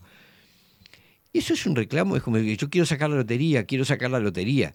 Este, Claro. No, para eso tenés que comprar número y no sé cuánto. Bueno, acá lo que no se están dando cuenta es que el descuido o el ataque o el des- el des- la destrucción del agua tiene un- una causa que es previa, que es la destrucción de la soberanía. Mm.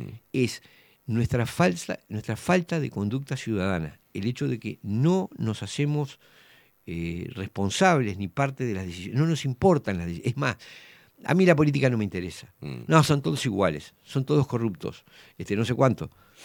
Bueno, ¿y vos qué haces a cambio? Porque si decís eso, sabés que te están gobernando corruptos, o pensás que te están gobernando corruptos, Mm. y sabés que lo, que lo que te dicen es mentira, y te quedás en tu casa chateando sobre no sé qué, o subiendo fotos a Instagram, bueno, vos sos parte del problema, no sos parte de la solución. Y de nada sirve que salgas a hacer lágrimas y llantos por el agua si no te fijas cuál es la vía por la cual te están afanando Claro. el agua. Claro. Y la vía por la que te están afanando el agua es destruir. Y, y esto cierra con lo que vos venías diciendo. Si vos te encerrás en tu esfera íntima, en tu... Llamada burbuja, ¿eh? ya en tu burbuja, en tu cuarto, en tu Instagram, en tu no sé qué, y te dedicas a mirarte el ombligo y a, este, a sentir tus emociones, este, bla, bla, bla, que te dan vuelta la cabeza y no sé qué. Si todo te pone muy nervioso, si te- todo te resulta violento, si todo te resulta... Bueno, el problema es que terminás dejando el campo libre, al igual que los fanáticos de, de- de un partido o de otro, el que simplemente se autoexcluye y se desentiende del problema, es tan responsable como los otros de lo que está, de lo que está pasando. Porque el, el requisito... Es para acción u omisión, se habla, ¿no? Exact- exactamente, exactamente. Y al sistema económico, al poder económico, le es igualmente funcional que vos seas fanático de un partido o que Exacto. repudies a todos los partidos y te encierres en tu cuarto, o que salgas a hacer procesiones eh, de adoración al agua, no importa, porque no incidís. ¿tá? Vos haces una te juntan 5.000 personas para eh, cantar loas al agua y a la pureza del ambiente y no sé qué, no pasa absolutamente nada, termina siendo funcional. Es más, te dicen que para eso que vos querés lo que hay que hacer es eliminar la ganadería y que hay que, este, porque es así, porque te dicen que las vacas, el calentamiento global y no sé qué. Lo real es que se te están quedando con el agua. y lo real es que quieren que el, el poder económico quiere que incluso en la alimentación vos dependas de sus laboratorios, de sus mega emprendimientos. Por eso la, agricultura se transforma en una actividad industrial, donde vienen máquinas que plantan, cultivan, no sé cuánto. El control del agua es imprescindible para eso. La ganadería molesta porque el plan es que te alimentes ya sea con carne artificial, ya sea con insectos Para procesados. eso fue mucho dinero para promocionar el veganismo, aunque muchos veganos se enojen cuando yo digo esto. Es así. Pero hay, es así. Hay muchos veganos que optan porque no quieren comer carne, porque no les gusta. Genial. Ahora que me digas que el veganismo va a solucionar X o cualquier... No, va a traer problemas. Y, estaba viendo en, en televisión abierta y de- un defensor, un- vos lo ves primero físicamente, algo flaco, pálido, lánguido, hablándote de los beneficios de no comer carne, ¿no? Parece un esqueleto el hombre, ahí en polémica en el bar. Y hablando de, la industria que se puede generar a través del veganismo y lo que puede significar para la economía, no, no, no, no, no, increíble.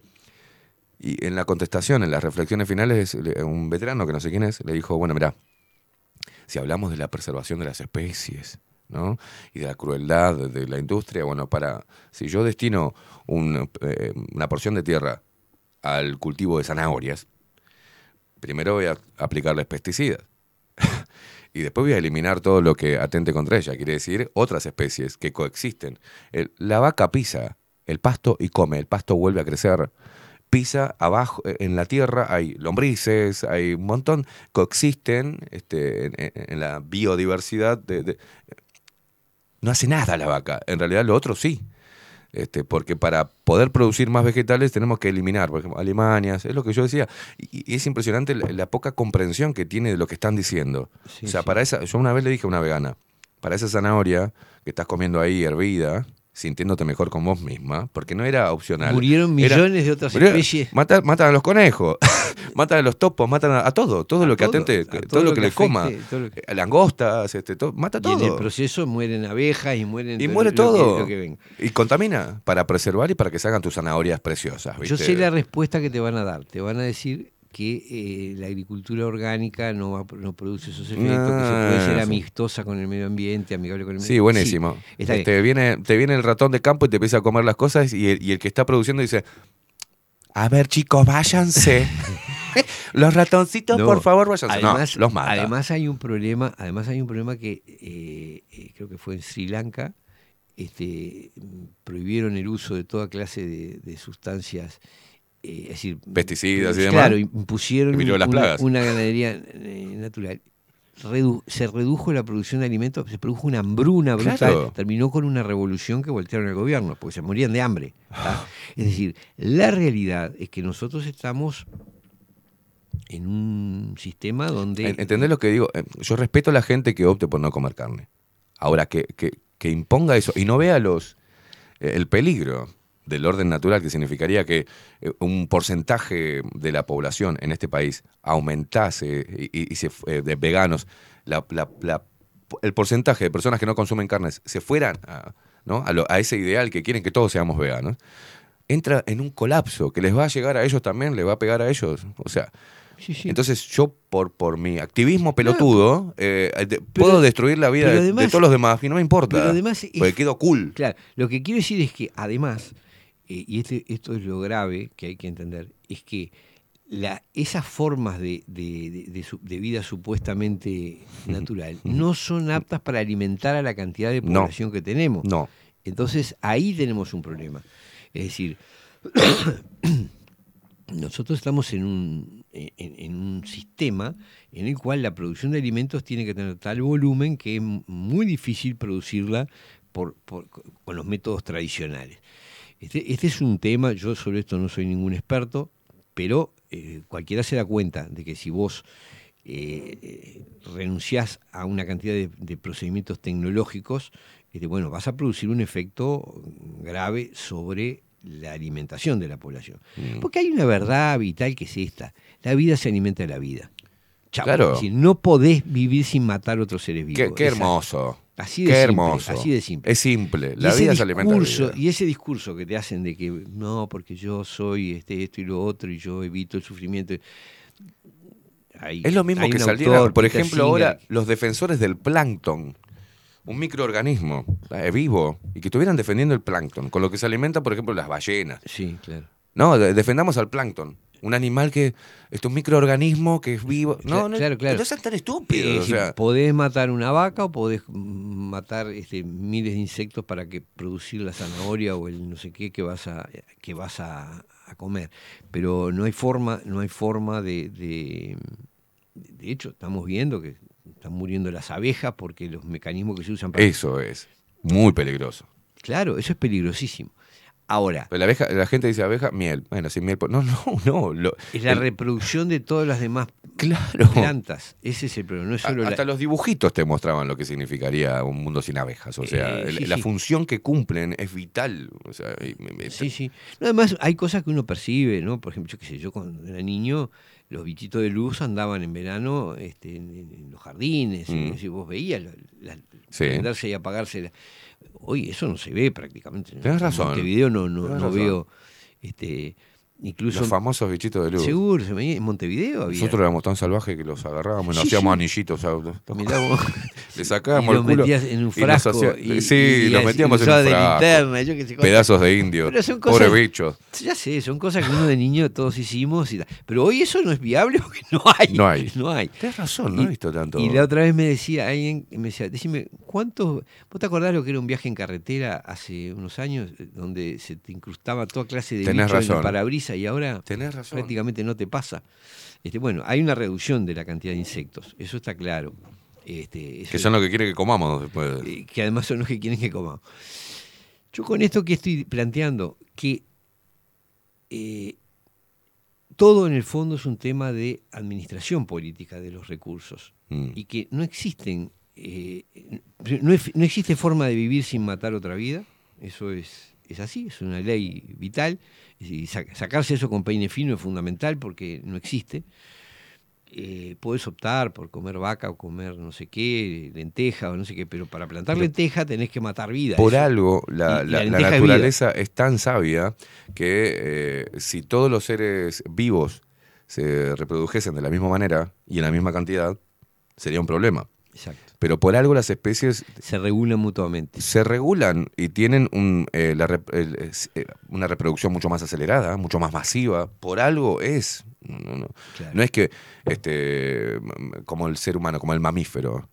¿ah? Y, y el mismo los mamíferos, ¿y por qué tienen siete cachorros? ¿Y por qué tienen ¿Por qué el ser humano, de, de vez en cuando una mujer tiene sextillizos? Pero- Porque es el orden natural, o sea. eh, Ahora, a lo que voy es a que todas estas cosas, es decir, las formas de producción, mm, las formas de administración de los recursos, son decisiones políticas. Político no quiere decir partidario, son Sí, sí, sí. decisiones políticas. Se Lo que pasa es que son decisiones políticas que si las tomás desde el punto de vista partidario, te convertís en un hemipléjico, como también decía Ortega. Gasset. hemipléjico Sí, intelectual. este, seguro. ser, este, ser, eh, mirar las cosas desde, el- desde el ángulo del interés de un partido Mm. político te lleva a ver distorsionada la realidad. Y que algunas de esas ideas aparentemente muy sublimes, como el este, yo amo la vida, este, yo no, no consumo seres vivos, Mm. no, no existe. Siempre No. consumís seres vivos y siempre mm, como bien, bien decía vos, generás la muerte de otros seres vivos para producir Claro. cierta forma de vida que te interesa para tu alimentación. Eso es inevitable. Con cualquier mecanismo que, que- que utilices. Este, entonces, ¿qué es lo que estoy planteando? Bueno, miremos esto por donde realmente viene. ¿Cuáles son las posibilidades que tenemos de gestionar los recursos naturales que tenemos en la forma más inteligente? Y eso, lo primero que requiere es no mirar, no hacerlo desde una óptica partidaria, porque el interés del Partido Nacional o del Frente Amplio, Es el mismo interés. ¿eh? eh, por un lado, responden, responden a las mismas políticas, y por otro lado, es una visión distorsionada de la realidad, porque está todo empeñado en volcarle la culpa al, al- a, a- Peñarol o a Nacional, y se, ol- y se están olvidando de la FIFA, de, los que realmente eh, cortan el Pero bacalao. se entretienen con la AFA.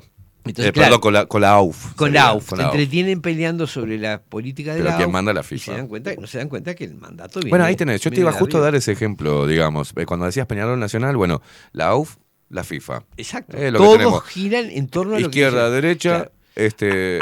Acá es como si, como si Gobierno. la discusión del fútbol uruguayo negara que existe la FIFA. No, Claro. la FIFA no existe. Sos un conspiranoico. Exacto. No existen grandes traficantes de jugadores ni lavado de, de, De activos, de- activos a través de fútbol. No, no, no, no, nada eso. Acá el problema es Peñarol y Nacional. No, el problema es que los, los bolsos hicieron no sé qué y los Compraron mal. Compraron al juez, hicieron, tiraron una garrafa de no sé dónde, este, mataron a uno, hicieron, Contrataron malos jugadores. contrataron o sea, mal jugador. Bueno, es- esa es la política uruguaya, esa, negando que existe las grandes ligas donde se toman las verdaderas decisiones. Y los organismos de crédito, que son los que te bajan línea Mm. y dólares para que vos hagas lo que, te, lo que se quiere que se haga. Mirar desde esa perspectiva es fatal, porque estás, te estás poniendo unas anteojeras grandes como una casa. Y la idea de que podés prescindir de todo eso y encerrarte este, a mirarte el ombligo y a cultivar un- una planta en una maceta, este, bueno, también, si vos no te involucrás, estás legitimando que eso Claro. siga ocurriendo. Y ahí viene, bueno, el espacio donde después podríamos discutir años sobre qué hacer.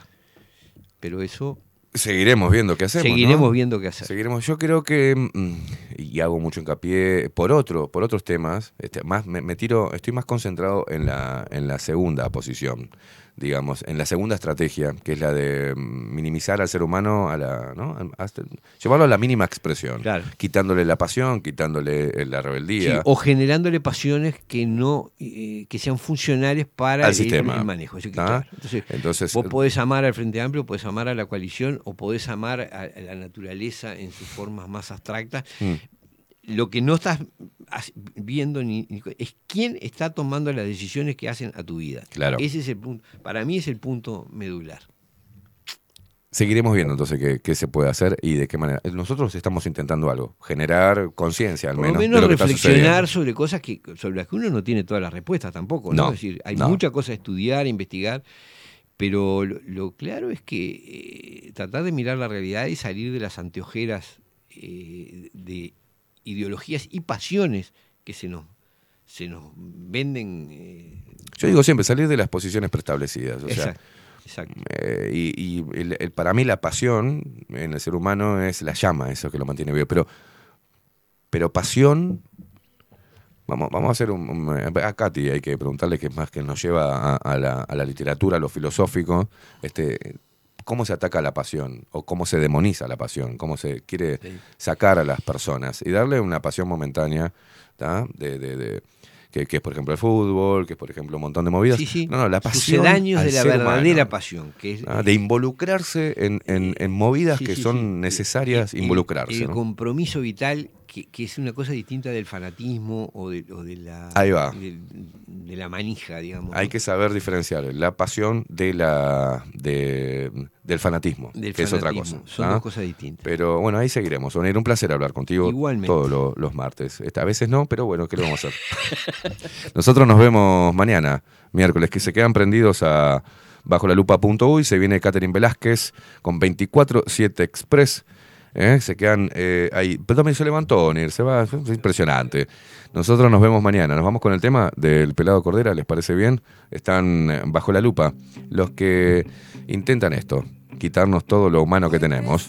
Y una de las cosas es la rebeldía y la resistencia a lo que quieren imponer. Y parece que ahora tenemos que ser unas pequeñas, o sea, unas dóciles ovejas sensibles, este, encerradas en cada una de nuestra burbuja para, para no para no someternos a nada que nos complique las cosas, ¿viste? Ni emocionalmente, ni intelectualmente. Bueno, estamos en un momento difícil, un momento de idiotez masiva, muy bien diseñado, eh, y hay que estar atento a todos estos embates. Facundo, el vikingo Casina, se le desenredaron los dedos, los dedos bien.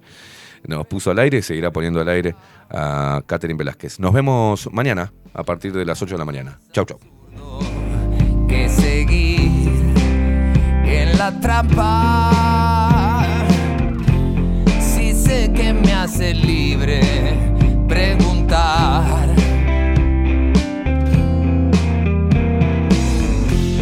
Una simple pregunta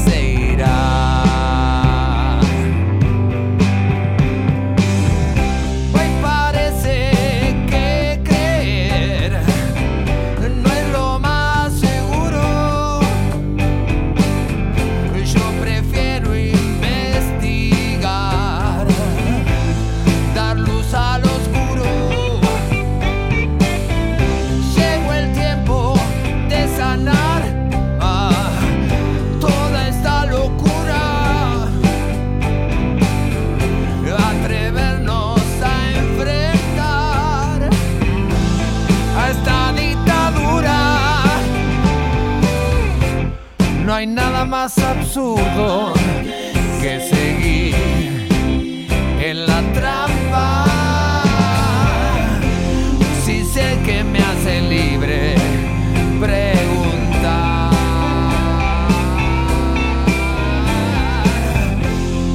Una simple pregunta muchas veces alumbra y lo que era mentira